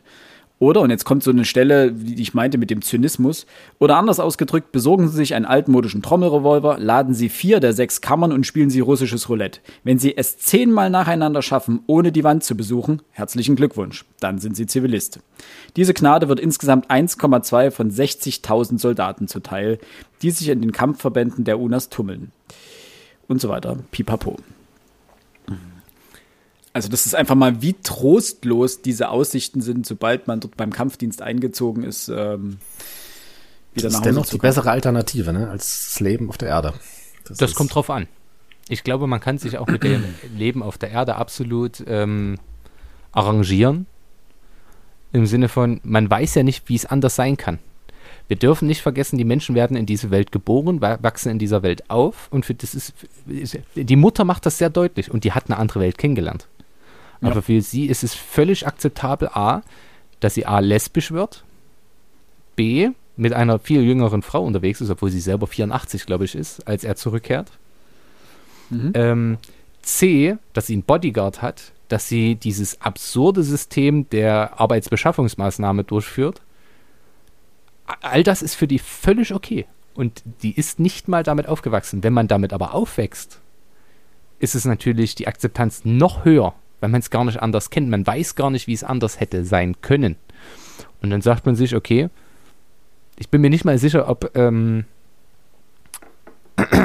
dieses Wissen der Statistik, das er hier vermittelt, ob das den Menschen auf der Erde so zuteil wird. Weil, wenn jemand zum Kriegsdienst geht und dann subjektiv fünf Jahre ableistet, sind gegebenenfalls 100 Jahre vergangen. In der Zeit sind alle anderen Menschen tot. Die können das ja. Wissen also nicht weitergeben. Und dementsprechend äh, ist es wahrscheinlich für die Menschen auf der Erde gar nicht so ein Problem, wie es das vielleicht für Leute ist, die den zweiten Kampfeinsatz überlebt haben und sich sagen, okay, nur noch acht weitere, wie auch immer, ähm, dann es gut aus. Das ist natürlich ja, schwierig. Ich glaube, die Statistik ist für die meisten Menschen gar nicht so relevant. Ähm, Mandela ist ja, wenn man nicht alles täuscht, Architekt. Äh, nein, Lehrer. Verwechsel ich das jetzt gerade? Lehrer für Lehrer? Physik. Lehrer für der nicht irgendwas mit Architektur gemacht. Er ist ja auch wurscht. Also er ist, er ist vom Fach. Er ist vom Fach. Genau. Deswegen, also seine Physikausbildung spielt ja immer eine Rolle. Dass er dort, er muss ja dann nochmal äh, quasi die Universität besuchen, beziehungsweise nochmal zusätzlich oder will. Wollte er Architekt werden oder so? Ach, keine nee, Ahnung. Ich glaube. Warmer. Na gut. Ähm, gut. Aber ja, Max, du hast da vollkommen recht. Also er, er ist scheinbar einer der wenigen, die das reflektieren, weil er so viel Zeit übersteht und immer wieder zurückkehrt, was ja eben die meisten nicht tun. Und deswegen wird er einer der wenigen sein, die das so überhaupt wahrnehmen und reflektieren, auch für uns als Leser logischerweise. Ähm, Gleiches gilt natürlich mit der Homosexualität. Das merkt man ja, als er dann zurückkommt und alle anderen sagen, ja, es, sind, es gibt keine heterosexuellen Menschen mehr.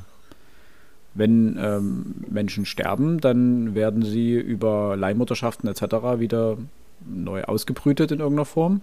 Und ansonsten hat man zur strengen Geburtenkontrolle ähm, die Homosexualität quasi etabliert es gibt dann auch richtige Eugenikzentren, also es ist ein bisschen gruselig dann, äh, wie das Ganze funktioniert. Aber ähm, so hat man es geschafft, die Weltbevölkerung auf unter eine Milliarde zu drücken oder auf um eine Milliarde zu drücken ähm, und dort stabil zu halten. Und was das, wie das sozial, ihn auch weiter sozial isoliert, äh, merkt man ja dann gerade in seinen späteren Dienstjahren. Und dann gerade ganz am Ende, wo er dann zurückkommt und plötzlich äh, gibt es nur noch den Mensch, einmal männlich und einmal weiblich, also Klone gewissermaßen. Mhm. Und ähm, das ist vielleicht das, was du vorhin meintest mit dem Ende, das ein bisschen. Es geht ein bisschen Richtung Happy End ja letztendlich. Ne? Es gibt dann diese, diese Klone, also der Mensch und die Menschen gewissermaßen, ähm, haben dafür gesorgt, dass es noch normale Planeten gibt, sogenannte Zuchtplaneten, ist auch ein liebevoller Ausdruck dafür. Also Planeten, in denen, äh, auf denen Menschen ganz normal in Anführungsstrichen leben und äh, sich ihre sexuelle Orientierung frei aussuchen können äh, und sich auf natürlichem Wege fortpflanzen, weil sie meinen natürlich, äh, das Problem beim Klon ist, äh, man kann jetzt irgendwie was zusammenschustern. In ein paar tausend Jahren stellt man fest, dass man vor 500 Jahren falsch abgebogen ist und dass die Klone mhm. quasi für die Tonne sind und dann möchte man auf einen ausreichenden Zuchtpool oder Genpool zugreifen. Deswegen gibt es noch so ein paar Planeten, auf denen die Menschen noch wie früher Kinder bekommen. Ja.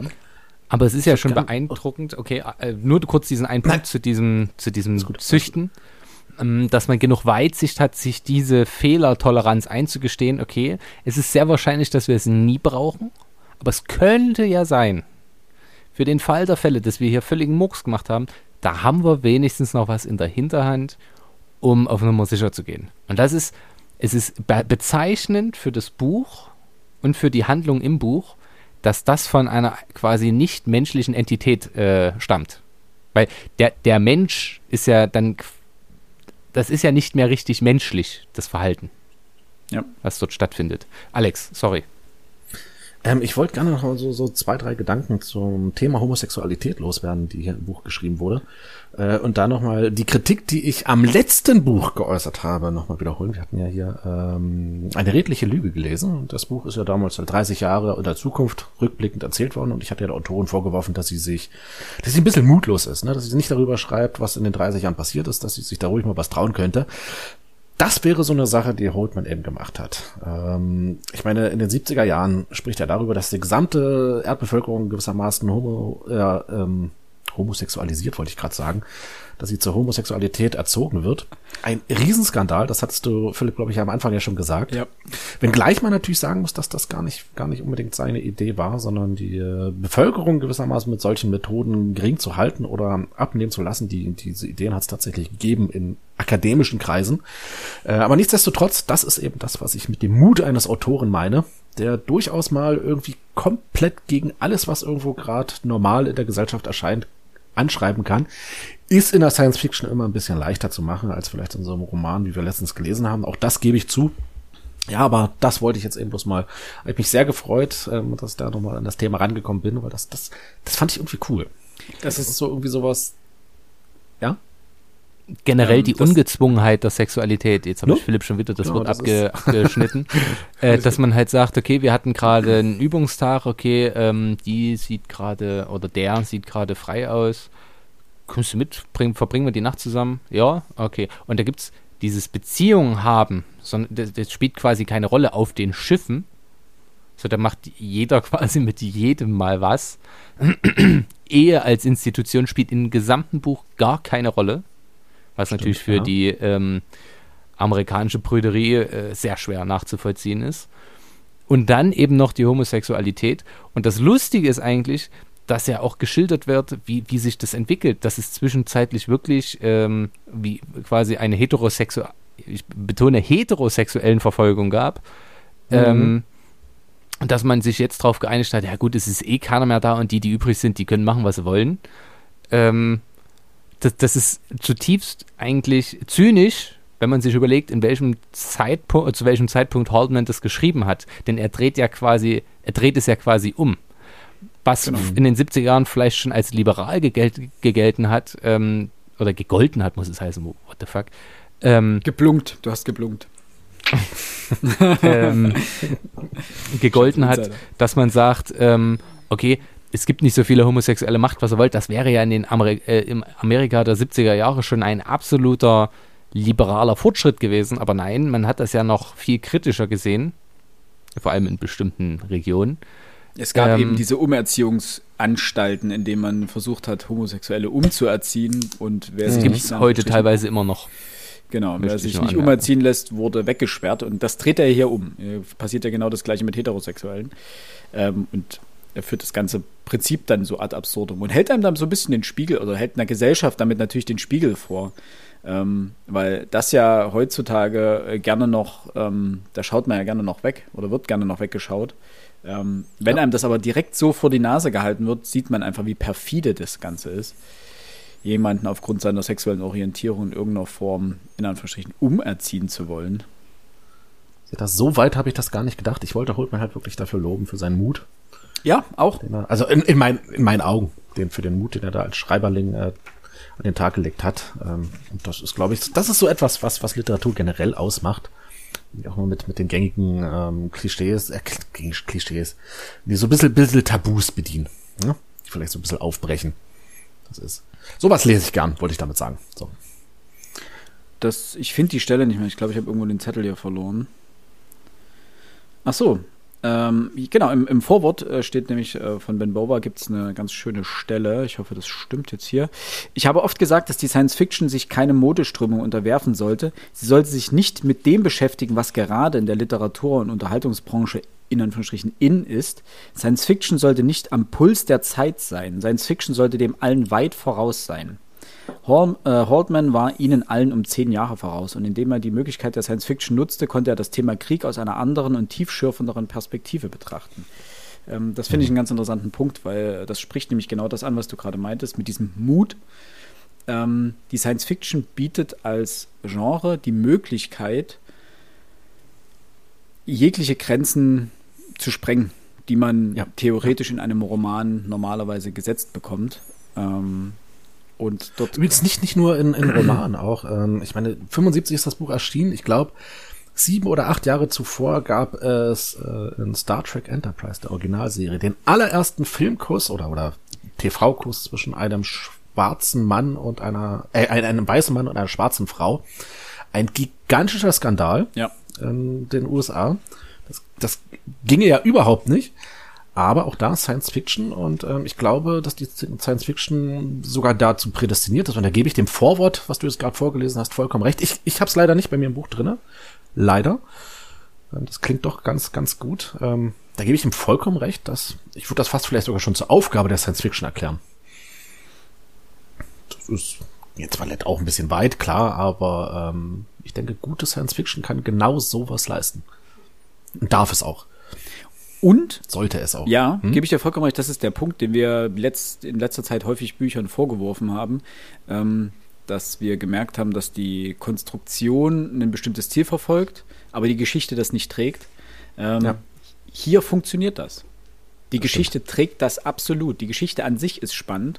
Sie trägt aber gleichzeitig eine Botschaft, ähm, die funktioniert. Und die funktioniert heute noch. Die funktioniert, hat damals funktioniert, sie funktioniert heute noch.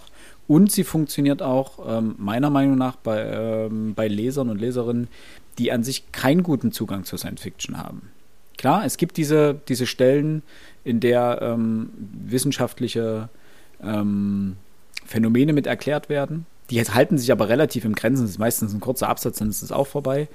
Ähm, auch der militärische Part, dazu muss man einen größeren Zugang haben. Es ist nun mal Krieg und es ist nun mal ein Militärapparat, der geschildert wird. Also man muss Erzählungen dieser Art und Weise in, ein, in irgendeiner Form was abgewinnen können. Aber auch das funktioniert gut, weil dieser ganze, äh, dieser ganze gesellschaftliche, diese- dieser ganze, diese ganzen sozialen Interaktionen funktionieren ausnehmend gut. Und Mandela ist ein unglaublicher Sympath, meiner Meinung nach. Ja, stimmt. Mm, Eine Sache, die ich noch anbringen möchte, weil es, wie gesagt, äh, es geht ja immer um gegenwartsbezogene Sachen. Äh, Ich kann es nur für Philipp sagen, auf Seite 174, das ist also quasi äh, das zweite Kapitel. Dort spricht er über die Kunst, die in der Zeit auf der Erde äh, entsteht. Und da heißt es, ähm, Künstler müssen in gewisser Weise den Charakter ihrer Zeit wiedergeben. Die Gemälde und Skulpturen verrieten einen dumpfen, quälenden Trübsinn. Die Filme hatten keine Handlung und wirkten erstarrt. In der Musik dominierten nostalgische Neuauflagen früherer Formen. Da musste ich lachen.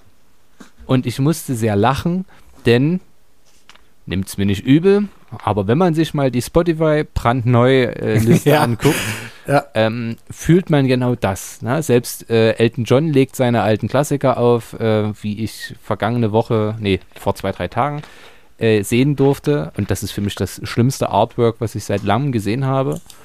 Ähm, Dieter Bohlen hat, glaube ich, You're My Heart, You're My Soul mit Katja Krasavice und Pietro Lombardi nochmal neu aufgelegt. Die beiden als quasi Hochzeitspaar und Dieter Bohlen als unangenehmer Priester. oh, jetzt hat Eine Realsatire. Aber das war, das war wirklich. Eine, eine groteske.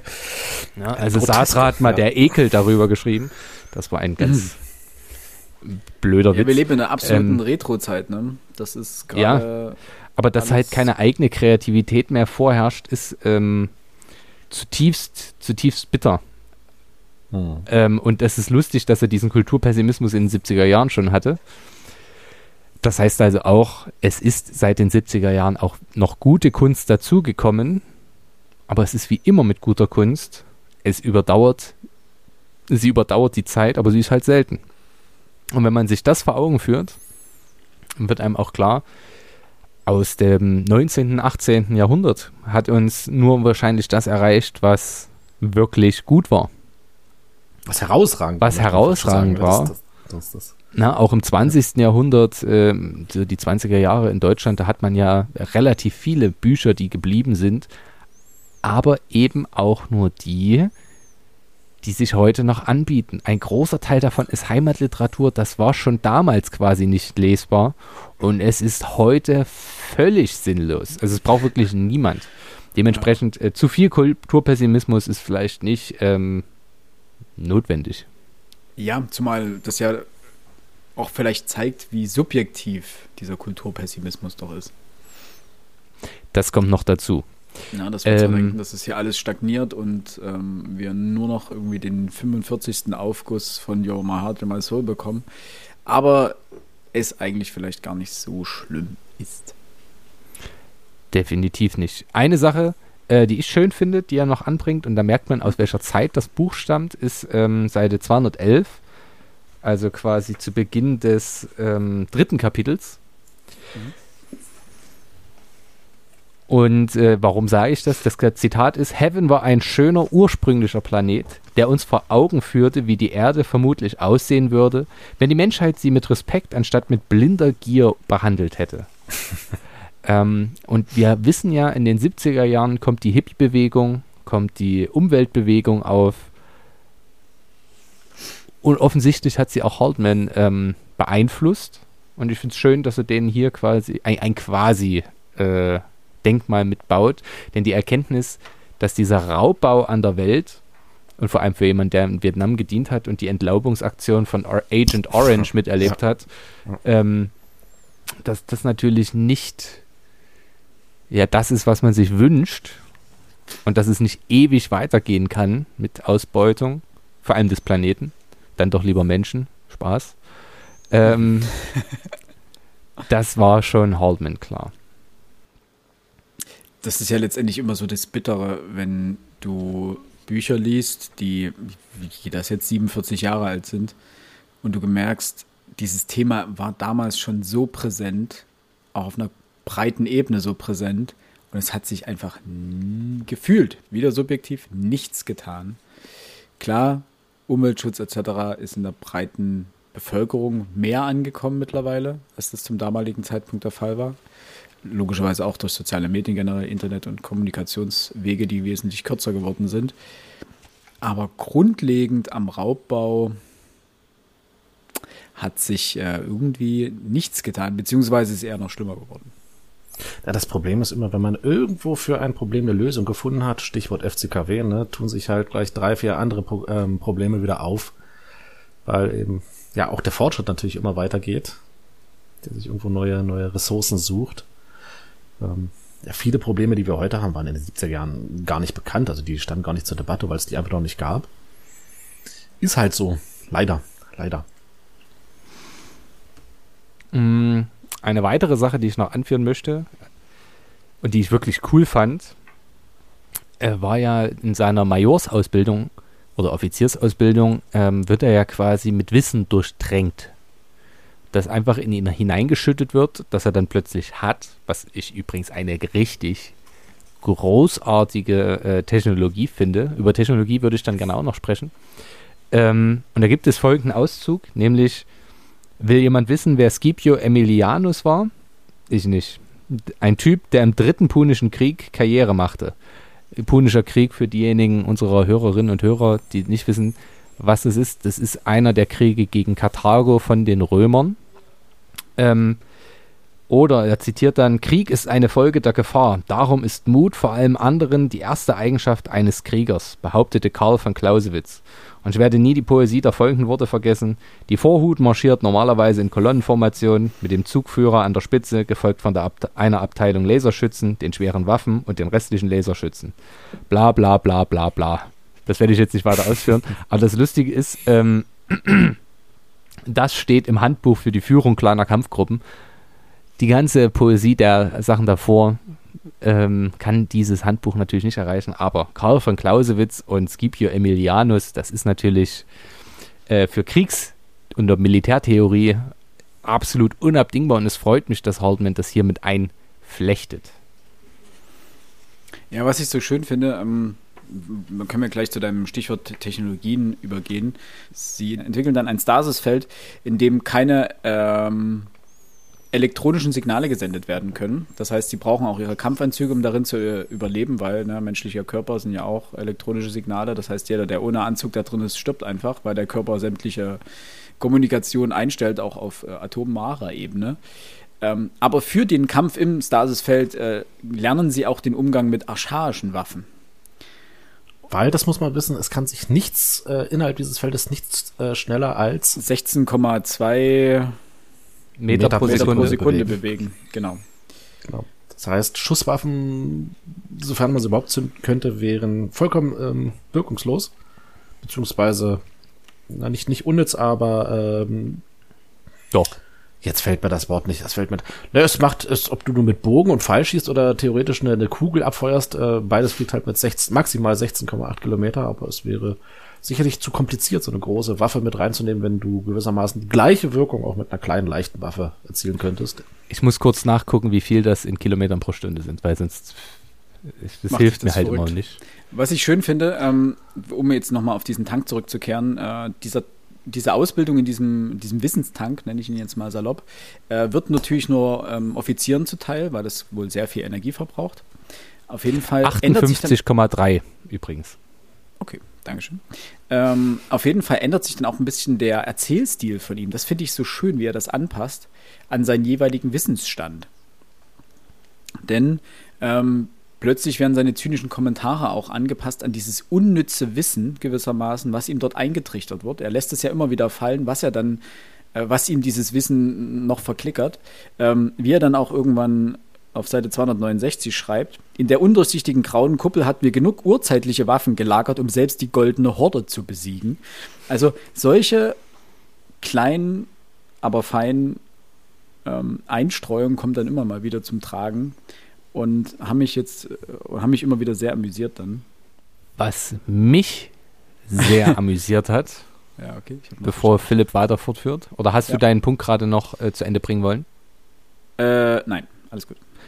ähm, ist die Truppenstärke der Taurier. Die hat mich sehr, also wirklich belustigt, weil es immer Zweierpotenzen sind. Ja. Also entweder kommt 2, 4, 16, äh, 2, äh, 2, 4, 8, 16, 32, 64, 128, 256. 500 Äh, quasi wie unsere USB-Sticks 1024. genau, Ja. äh, funktionieren. Taurier funktionieren wie unsere USB-Sticks. Ja, weil da dieses, die, äh, A, eine gewisse Zwanghaftigkeit drin steckt, die ich charmant finde. Ja. Und ähm, einfach diese Computerhaftigkeit plus, und das, da kommen wir jetzt, wenn wir vielleicht in Richtung des Ziels steuern, Wir haben den Wink mit der Zaunfallfabrik verstanden. äh, nein, ist ja die Frage, ob wir noch was zwischenschieben wollen zur Tech Technology. Wenn du noch gerne Ähm, was zur Te Technolo Technology, zur Technologie sagen möchtest, bitte gerne. Nee, also ich hätte jetzt nur dazu übergeleitet, weil eigentlich stellt sich ja zum Schluss raus, die Taurier mussten das Kriegerische erst wieder lernen, weil sie A, den Krieg nicht angefangen haben, man den Krieg eigentlich angefangen hat, weil die Erde unrettbar zerstritten war und man sich nur gegen einen äußeren Feind so zur Wehr setzen könnte. Lasst uns überlegen, hat das vielleicht auch was mit aktuellen und vergangenen Kriegen zu tun? Dass man Man einen Krieg beginnt, nicht. um innenpolitische Probleme vielleicht ein wenig übertünchen zu können. Ja, und damit alte Säcke ihre Orden wieder polieren können, man weiß es nicht. Ähm, Man weiß vor es allen nicht. Dingen, er spricht ja dann auch von gefakten ähm, Beweisen, die dazu geführt haben. Also, um das kurz zu erklären, äh, die ersten Kolonieschiffe sind wohl einfach wirklich einem Unfall zum Opfer gefallen und auf der Erde wurden dann von äh, Militärstrategen Beweise gefälscht oder vorgelegt, dass diese Schiffe von Tauriern zerstört worden sind, weswegen man dann eigene Schiffe ähm, mit Waffen ausstattete und anfing auf Taurier zu schießen, die daraufhin gesagt haben, Moment, Krieg können wir nicht, müssen wir erst wieder lernen. Kann man sich immer die Frage stellen, was, was haben sie sich denn davon erhofft? Ja? Ähm, und eigentlich muss man sagen, es macht überhaupt keinen Sinn. Womit wir bei der Aussage des Buches sind, Krieg macht generell keinen Sinn. Das finde ich sehr schön. Und ähm, was ich da noch ganz interessant fand, diese Kritik, die dort äh, mit ähm, vergraben war. Äh, er sagt ja dann am Ende, dass die Taurier sehr wahrscheinlich den Krieg gegen die Menschen verloren hätten, weil sie sich den, die Taktiken der Menschen immer nur angeschaut hätten und diese gewissermaßen abgekupfert hätten.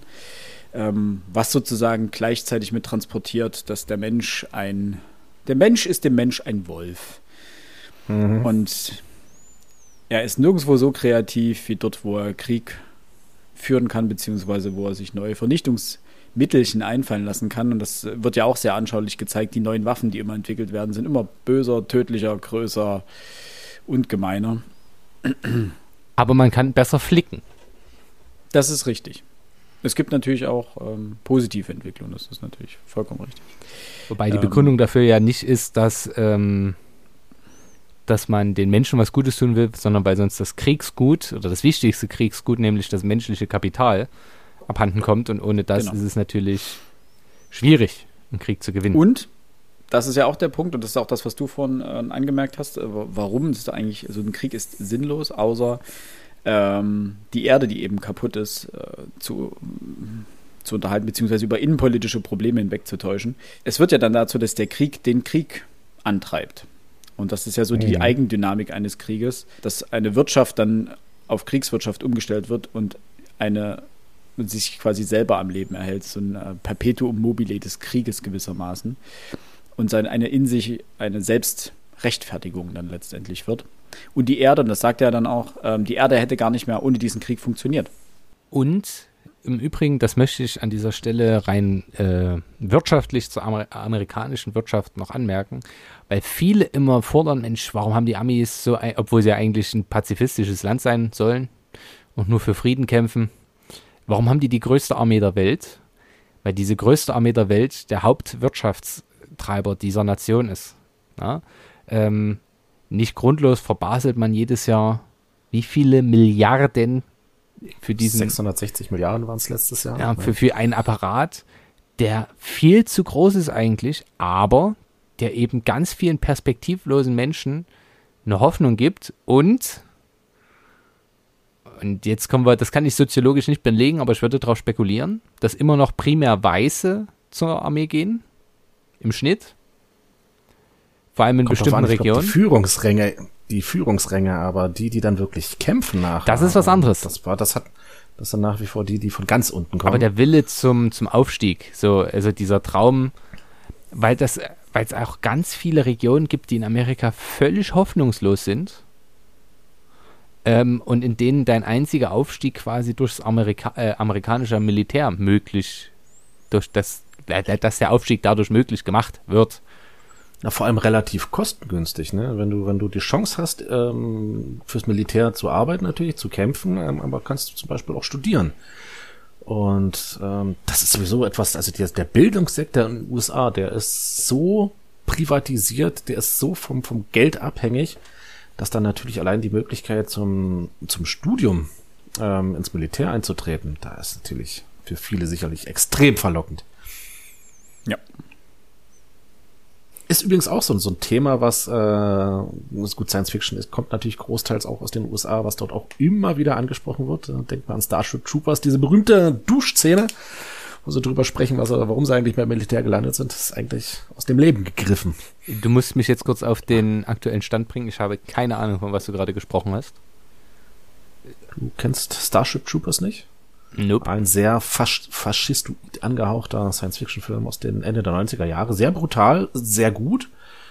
Es spielt Kämpfe gegen irgendwelche außerirdischen Insekten, ähm, die es geschafft haben, die Erde zu terrorisieren. Ähm, keine Ahnung. Es ist auch vollkommen egal. Es geht eigentlich nur ums Kämpfen in diesem Film.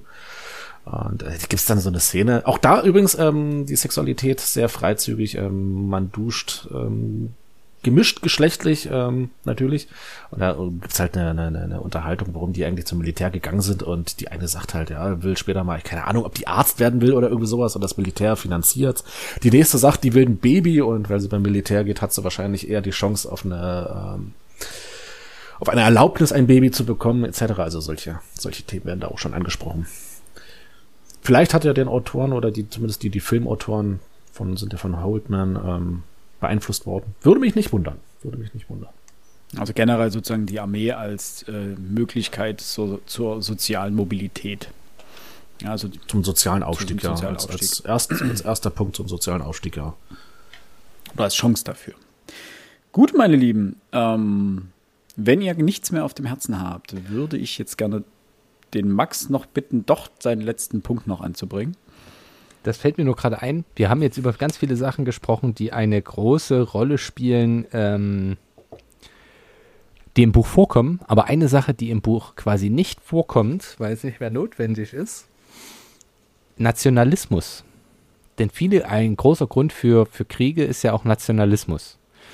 Und ähm, unserem Protagonisten, dem wir folgen, liegt ja quasi nichts ferner. Selbst sein, sein Mitgefühl gegenüber den Tauriern ist ja eigentlich riesengroß.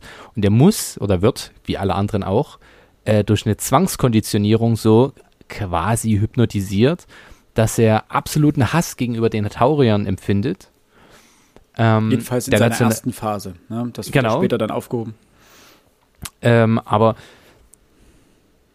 A, auch da wieder diese Art Abstraktion zum Vietnamkrieg, dieses, okay, die, die, die ohne jetzt stereotype Rassismen zu reproduzieren, sage ich einfach mal, die absolute Abwertung des Gegners, des Vietcongs quasi, ähm, und auch des Umgangs mit den Menschen vor Ort, indem man sie nämlich entmenschlicht und B, und das spielt quasi dann im Buch gar keine Rolle, der Nationalismus, der aber auch ein treibender, ein treibendes Moment ist, in vielen Kriegshandlungen, selbst im Irakkrieg und im Afghanistan-Krieg, ähm, ist es ja immer der, man könnte auch sagen, ähm, the white privilege comes, ähm, nämlich dieses, die Weißen bringen den anderen äh, die Demokratie, bringen den anderen den Fortschritt und so weiter, dieses wir sind mehr wert, wir sind eigentlich quasi auch eine höherwertige Rasse, wenn man den Rassismus dort noch mit reinspielt. Ähm, das ist mir jetzt nur gerade noch so eingefallen, dass man das quasi auch mit aufs Buch äh, beziehen kann und ich sage heute viel zu oft quasi. Gibt es nur eine Stelle, glaube ich, oder zwei, eine oder zwei, äh, wo das ähm, eine kurze Rolle spielt, nämlich bei der Überwindung der ähm, menschlichen Zwiste, die eben ein positiver Effekt dieses Kampfs gegen die Taurier waren. Das spricht er ja an, dass die Menschheit ihre kleinen kleinen Revierkämpfe gewissermaßen auf der Erde überwunden haben, eben zugunsten des Kriegs gegen die Taurier. Äh, was der Erde trotzdem nicht wirklich gut getan hat, das merkt man ja in, dem, in der ersten Szene, wo sie auf die Erde zurückkehren und das ja letztendlich einfach nur ein gewalttätiges Moloch ist, in der gewissermaßen Nein, nicht gewissermaßen. Der Anarchie auf den Straßen herrscht. Deswegen hat ja jeder einen Bodyguard, weil einfach mal irgendwelche Lifter-Boys den ganzen Tag Lift fahren und Leute in den Lift überfallen, die keine Bodyguards dabei haben, zum Beispiel. Ähm, und man hin und wieder einfach mal über den Haufen geschossen und ausgeraubt oder vergewaltigt wird. Also von daher ist die Frage, inwiefern das sich zum Besseren ähm, verändert hat. Und der nächste Punkt, der es gibt ja eigentlich gar keinen, gar keinen Ziel dieses Krieges, gar kein Grund. Ist mir gerade so, als du das jetzt erzählt hast, so aufgefallen. Klar, am Anfang hieß es ja, die Taurier haben die Kolonieschiffe überfallen. Aber danach, es gibt ja kein Ziel. Ja, man genau, kämpft, es gibt keinen Plan, wo man hin will. Ja, weil man weiß nicht, wo die Taurier herkommen. Von weit weg scheinbar. Die Taurier wissen scheinbar auch nicht, wo die Menschen herkommen man hat ja große Angst, dass die, dass diese, diese Hauptbasen überfallen werden, aber die Taucher kommen nie in die Nähe von, von diesen, von Sterntor 1 zum Beispiel, einer dieser großen Umschlagplätze und militärischen Aufmarschplätze, geschweige denn die Nähe der Erde. Das heißt, beide Parteien bekriegen sich de facto wirklich nur auf diesen toten Gesteinsbrocken im All und keiner hat ein Ziel, wo das hingehen soll. Es geht immer nur bis zum nächsten Konflikt. Bis man ganz ja. am Ende, das können wir ja an dieser Stelle auflösen, feststellt, ähm, dass einfach die Sprachbarriere das Problem war, weil man nicht miteinander kommuniziert hat. Und am Ende kommunizieren ähm, die Menschheit oder kommuniziert die Menschheit mit den Tauriern und beide stellen fest, ja, war ein Riesenmissverständnis, ja, dann hör mal auf mit dem Krieg das war, das war so ein bisschen, was mich so ein bisschen gestört hat. Das war, was ich am Anfang sagte, dass das Ende war so ein bisschen, ähm, die, die, die Menschen können ja nur deswegen mit den Tauriern auf einmal ähm, kommunizieren, weil eben durch die Klone etc. dass das menschliche Denken sich verändert hat und man dann. Aber die Taurier auch Klone sind. Na, das ist ja, ja genau. Das ist ja gut, das ist dieser, dieser soziale Code. Ne? Also du kannst natürlich nur mit einem anderen Individuum kommunizieren, wenn du über den gleichen sozialen Code verfügst. Das ist ja klar, so das Problem. Klar, ne? Man Aber hätte ja auch alles andere Das war so dieses eben, das war so dieses, ah ja, und auf einmal, die Menschen hatte sich also so weiterentwickelt und zack, auf einmal konnte man mit dem Feind reden und siehe da, da ist den Menschen aufgefallen, ah, der Krieg ist böse, beenden man. Das war so es gibt ja quasi keine Menschen mehr. Hatte ich so ein bisschen das Gefühl, hatte ich, hatte ich so ein bisschen das Gefühl, dass, dass das Holdman zum Ende kommen wollte, zum Ende kommen musste, keine Ahnung. War ein bisschen zu abgehackt, aber soll das Buch nicht schwer. Fand ich an der Stelle gar nicht schlimm, meinerseits. weil okay. ähm, der Krieg spielt ja, das spielt ja eigentlich keine Rolle. Deswegen fand ich das okay, dass das so schnell abgehandelt wurde. Und de facto endete er so schnell, wie er begonnen hat. Und es wird ja noch von diesem Mahnmal menschlicher Dummheit gesprochen. dass letztendlich, also ich hätte es, habe das so ein bisschen auf die Metaebene bezogen, dass man das, dass die Kommunikation letztendlich äh, über allem stehen sollte und viele Kriege eigentlich ähm, überflüssig machen würde, wenn die Kommunikation äh, ordentlich stattfinden würde. Könnte man jetzt auch auf aktuelle Ereignisse beziehen. Ja, stimmt. So.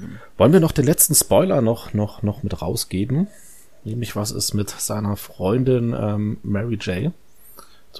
Übrigens hat das wirklich fast das halbe Buch gedauert, bis ich gelesen habe, dass die Mary J. und nicht Marjorie heißt.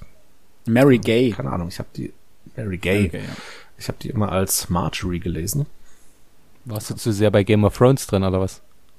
Scheinbar. Keine Ahnung. Ähm, War halt so. Ich denke, den Punkt müssen wir gar nicht auflösen. Die Leute sollen es ja noch selber du, lesen. Es, es, ja, das, das ist, das ist glaube ich, ein Punkt, den man noch gerne selber lesen kann. Ich finde den Kniff ganz, ganz gut, den er da am Ende anwendet. Ich, ich, das, das war, das hat ein bisschen, ver, ähm, wie sagt man, vertröstet. Äh, nee, nicht vertröstet. Das hat so ein bisschen wieder gut gemacht, das Ende mit dem Ende des Krieges. Also versöhnt, es hat okay. er wirklich versöhnt. Ich dachte ja am Anfang, ähm, du würdest das genau andersrum äh, meinen, dass äh, du sozusagen dieses persönliche Ende zu, in Anführungsstrichen, kitschig fandest. Ähm, das war, ist mir nämlich so ein bisschen, ja, was, ja, aufgestoßen ist Quatsch, aber so nach dem Motto, ja, man gibt ihm dann noch sein, sein Happy End gewissermaßen. Ähm, ja, aber auf eine sehr, sehr, sehr logische Art. Also ich fand die Art wie das für das ja.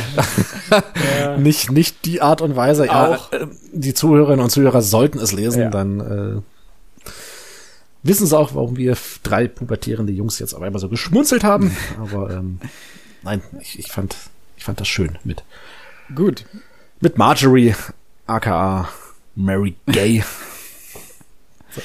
okay. Gut, äh, beschäftigen wir uns nicht weiter mit unserer geistigen Reife, sondern mit ja. unseren ähm, Abschlussplädoyers zum Buch. Wer möchte beginnen? Wer möchte enden? Soll ich mal wieder anfangen? Ich kann auch anfangen. Oder, ich habe ja vorhin irgendwie, glaube ich, den, äh, das Ende gemacht. Das stimmt. Dann mache ich den Abschied diesmal. Ja, das Gut. ist schön.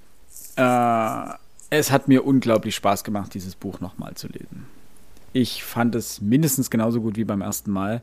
Ich liebe Spielereien mit dem Thema Zeit. Das hat mich damals beim allerersten Lesen hat mich das so fasziniert. Also einfach diese Zeitdilatation, dieses Reisen, diese subjektive Zeitwahrnehmung, dass ein, zwei, drei, vier Monate vergehen, während auf der Erde 20 Jahre vergehen, dann später 200 Jahre, dann 500, dann 700 Jahre. Ähm, das finde ich ein so grandioses Gedankenspiel. Einfach diese soziale Entfremdung, die damit einhergeht. Die komplette Isolation letztendlich unseres Protagonisten, der dann einfach nur noch diesen einen Rettung, also dessen Verbindung zu seiner, zu seiner Welt, zu seiner Erde, die er kennengelernt hat, immer weniger werden. Am Anfang hat er seine Mutter noch bei der ersten Heimkehr, die zwar schon ein bisschen entfremdet ist, aber die trotzdem noch in irgendeiner Form eine Verbindung zu seinem alten Leben herstellt. Er hat Mary Gay die ganze Zeit, fast bis zum Ende hin. Und er hat am Anfang natürlich seine Kameraden, die mit ihm kämpfen, die aber dann auch Stück für Stück weniger werden, weil sie alle wegsterben. Also das finde ich ein so starkes Bild und erzählerisch so stark gemacht, dass allein das schon über das komplette Buch hinweg unterhält, übertrieben gesagt, beziehungsweise am Ball bleiben lässt. Das finde ich einfach stark. Dazu diese, dieser Sarkasmus, dieser Zynismus, der mitschwingt. Ich mag die Erzählweise sehr gerne. Es ist, darüber haben wir gar nicht gesprochen. Es ist sehr einfach geschrieben, also sehr, sehr militärisch direkt geschrieben, damit aber auch sehr zugänglich und richtet sich nicht mal an eine bestimmte Lesergruppe. Also natürlich kann man hier Leute abholen, die ähm, Military Science Fiction mögen, aber ich finde, es kann auch jeder andere lesen, der in irgendeiner Form einen grundlegenden Zugang zur Science Fiction hat. Aber auch da nicht mal zwangsläufig. Also Max, du hast ja offensichtlich auch als Nicht-Science-Fiction-Fan, beziehungsweise als jemand, der die Science Fiction nicht so sehr mag, lesen können und sich trotzdem dafür begeistern können zum Teil. Dementsprechend bin ich hochgradig begeistert wieder von diesem Buch. Und es bleibt weiterhin in meiner Top-Liste und ich glaube, ich bin bei mm, acht von möglichen zehn. Denn es hat mir wirklich viel Freude wieder bereitet und ich würde es eigentlich uneingeschränkt weiterempfehlen. Das, das kann man auf jeden Fall mal lesen. Mhm.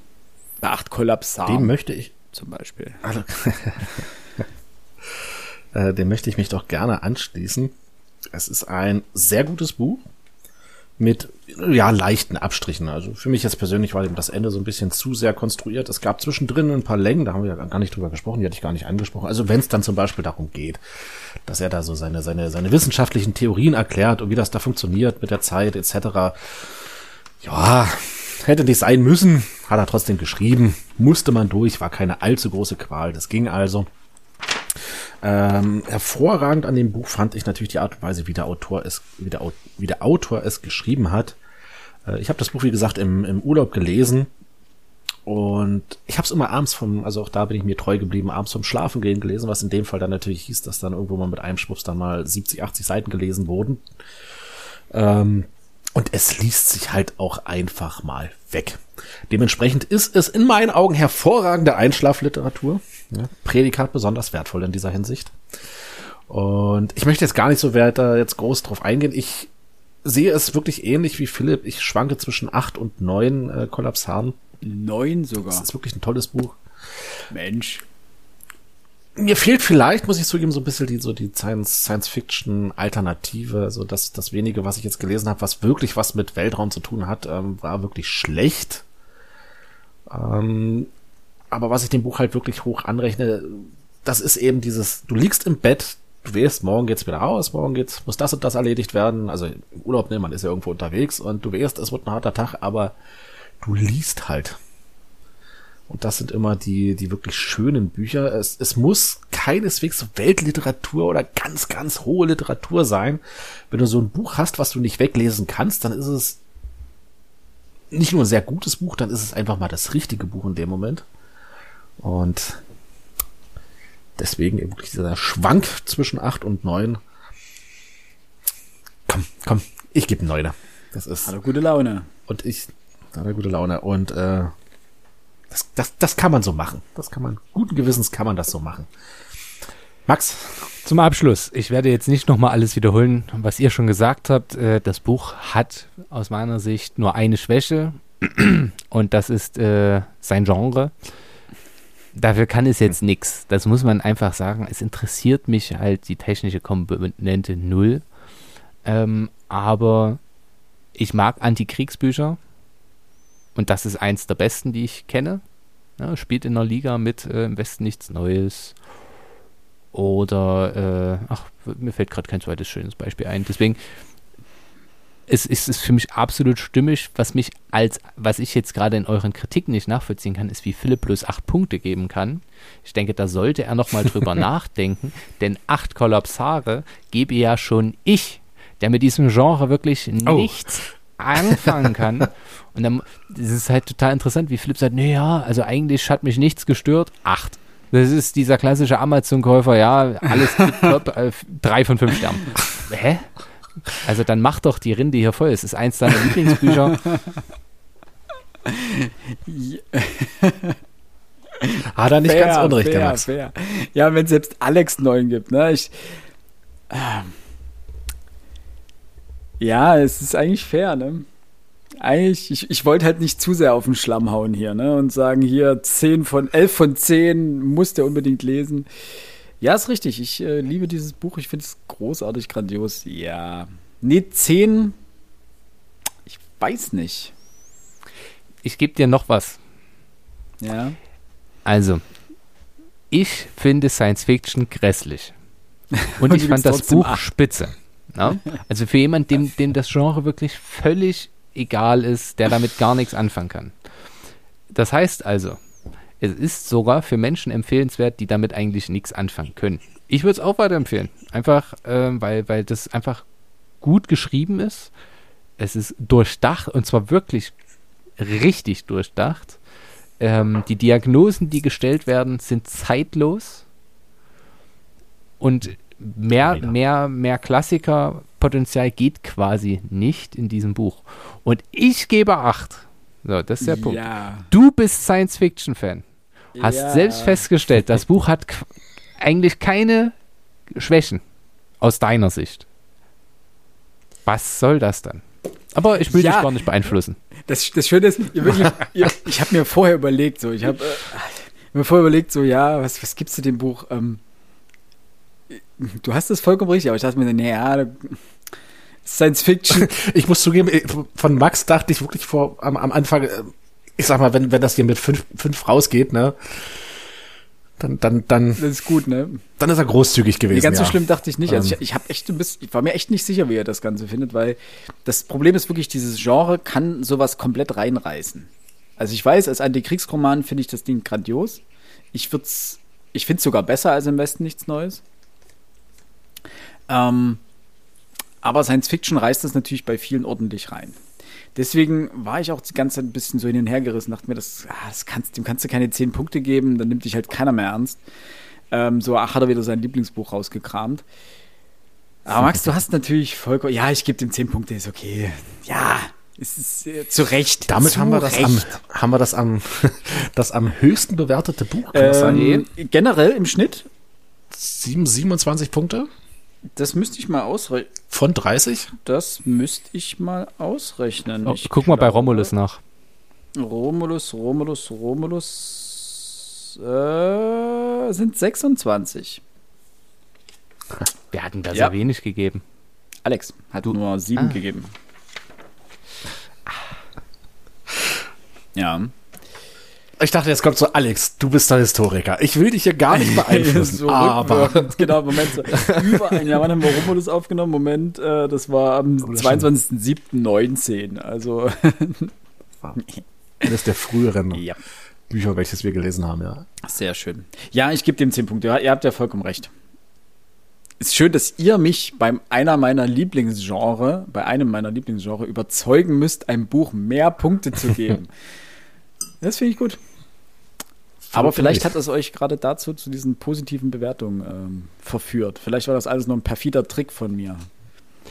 Ich, es wäre dir zuzutrauen. Ich will ja nichts sagen, Philipp. Aber meine ah. Bewertung steht seit drei Tagen in meiner Excel-Tabelle drin von den dieses Jahr gelesenen Büchern. Ich habe es heute mal gar nicht davon abhängig gemacht, was ihr sagen würdet. Ähm, dieses Mal stand meine Meinung fest, weil ich das wirklich. Und ich habe es, und da kann ich ja mal kurz noch aus dem Nebenkästchen plaudern, ich habe es jetzt, ich habe ja gerade Ferien, ähm, arbeite sonst tagsüber, aber kann jetzt halt auch ausschlafen und meine normale Tag-Nacht-Gestaltung ist ja eigentlich zwischen zwei und drei schlafen gehen, um zehn aufstehen und so, ganz normal. Also quasi normal, nur halt verschoben.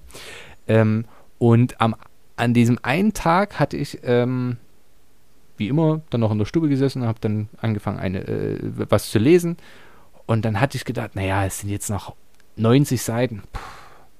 Ja, du liest jetzt einfach mal. Und dann gibt es ja diese kleinen Zwischenkapitel in den großen Kapiteln. Lies ja. jetzt mal noch das. Mhm. Ja, okay, das liest jetzt auch noch. Und irgendwann habe ich dann gedacht, ach komm, es sind jetzt noch 30 Seiten, jetzt kannst du auch noch zu Ende machen.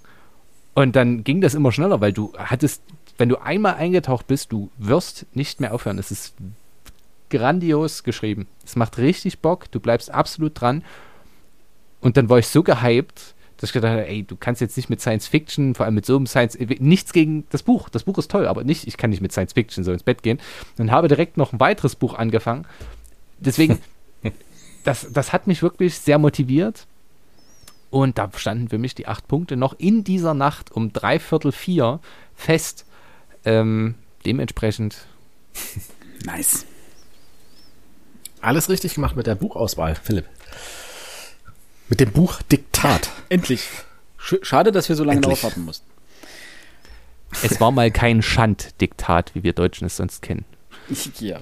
Das war ein Historikerwitz. Oh. An dieser Stelle möchte ich allen Hörerinnen und Hörern äh, danken für äh, eure Aufmerksamkeit. Wir hoffen, es hat euch gefallen. Ähm, lasst uns gerne eure Kommentare zum Buch, zur Folge ähm, wieder auf Instagram oder sonstigen Kanälen da. Äh, wir würden uns freuen, wenn ihr das Buch auch lesen würdet und äh, eure Meinung dahingehend kundtun.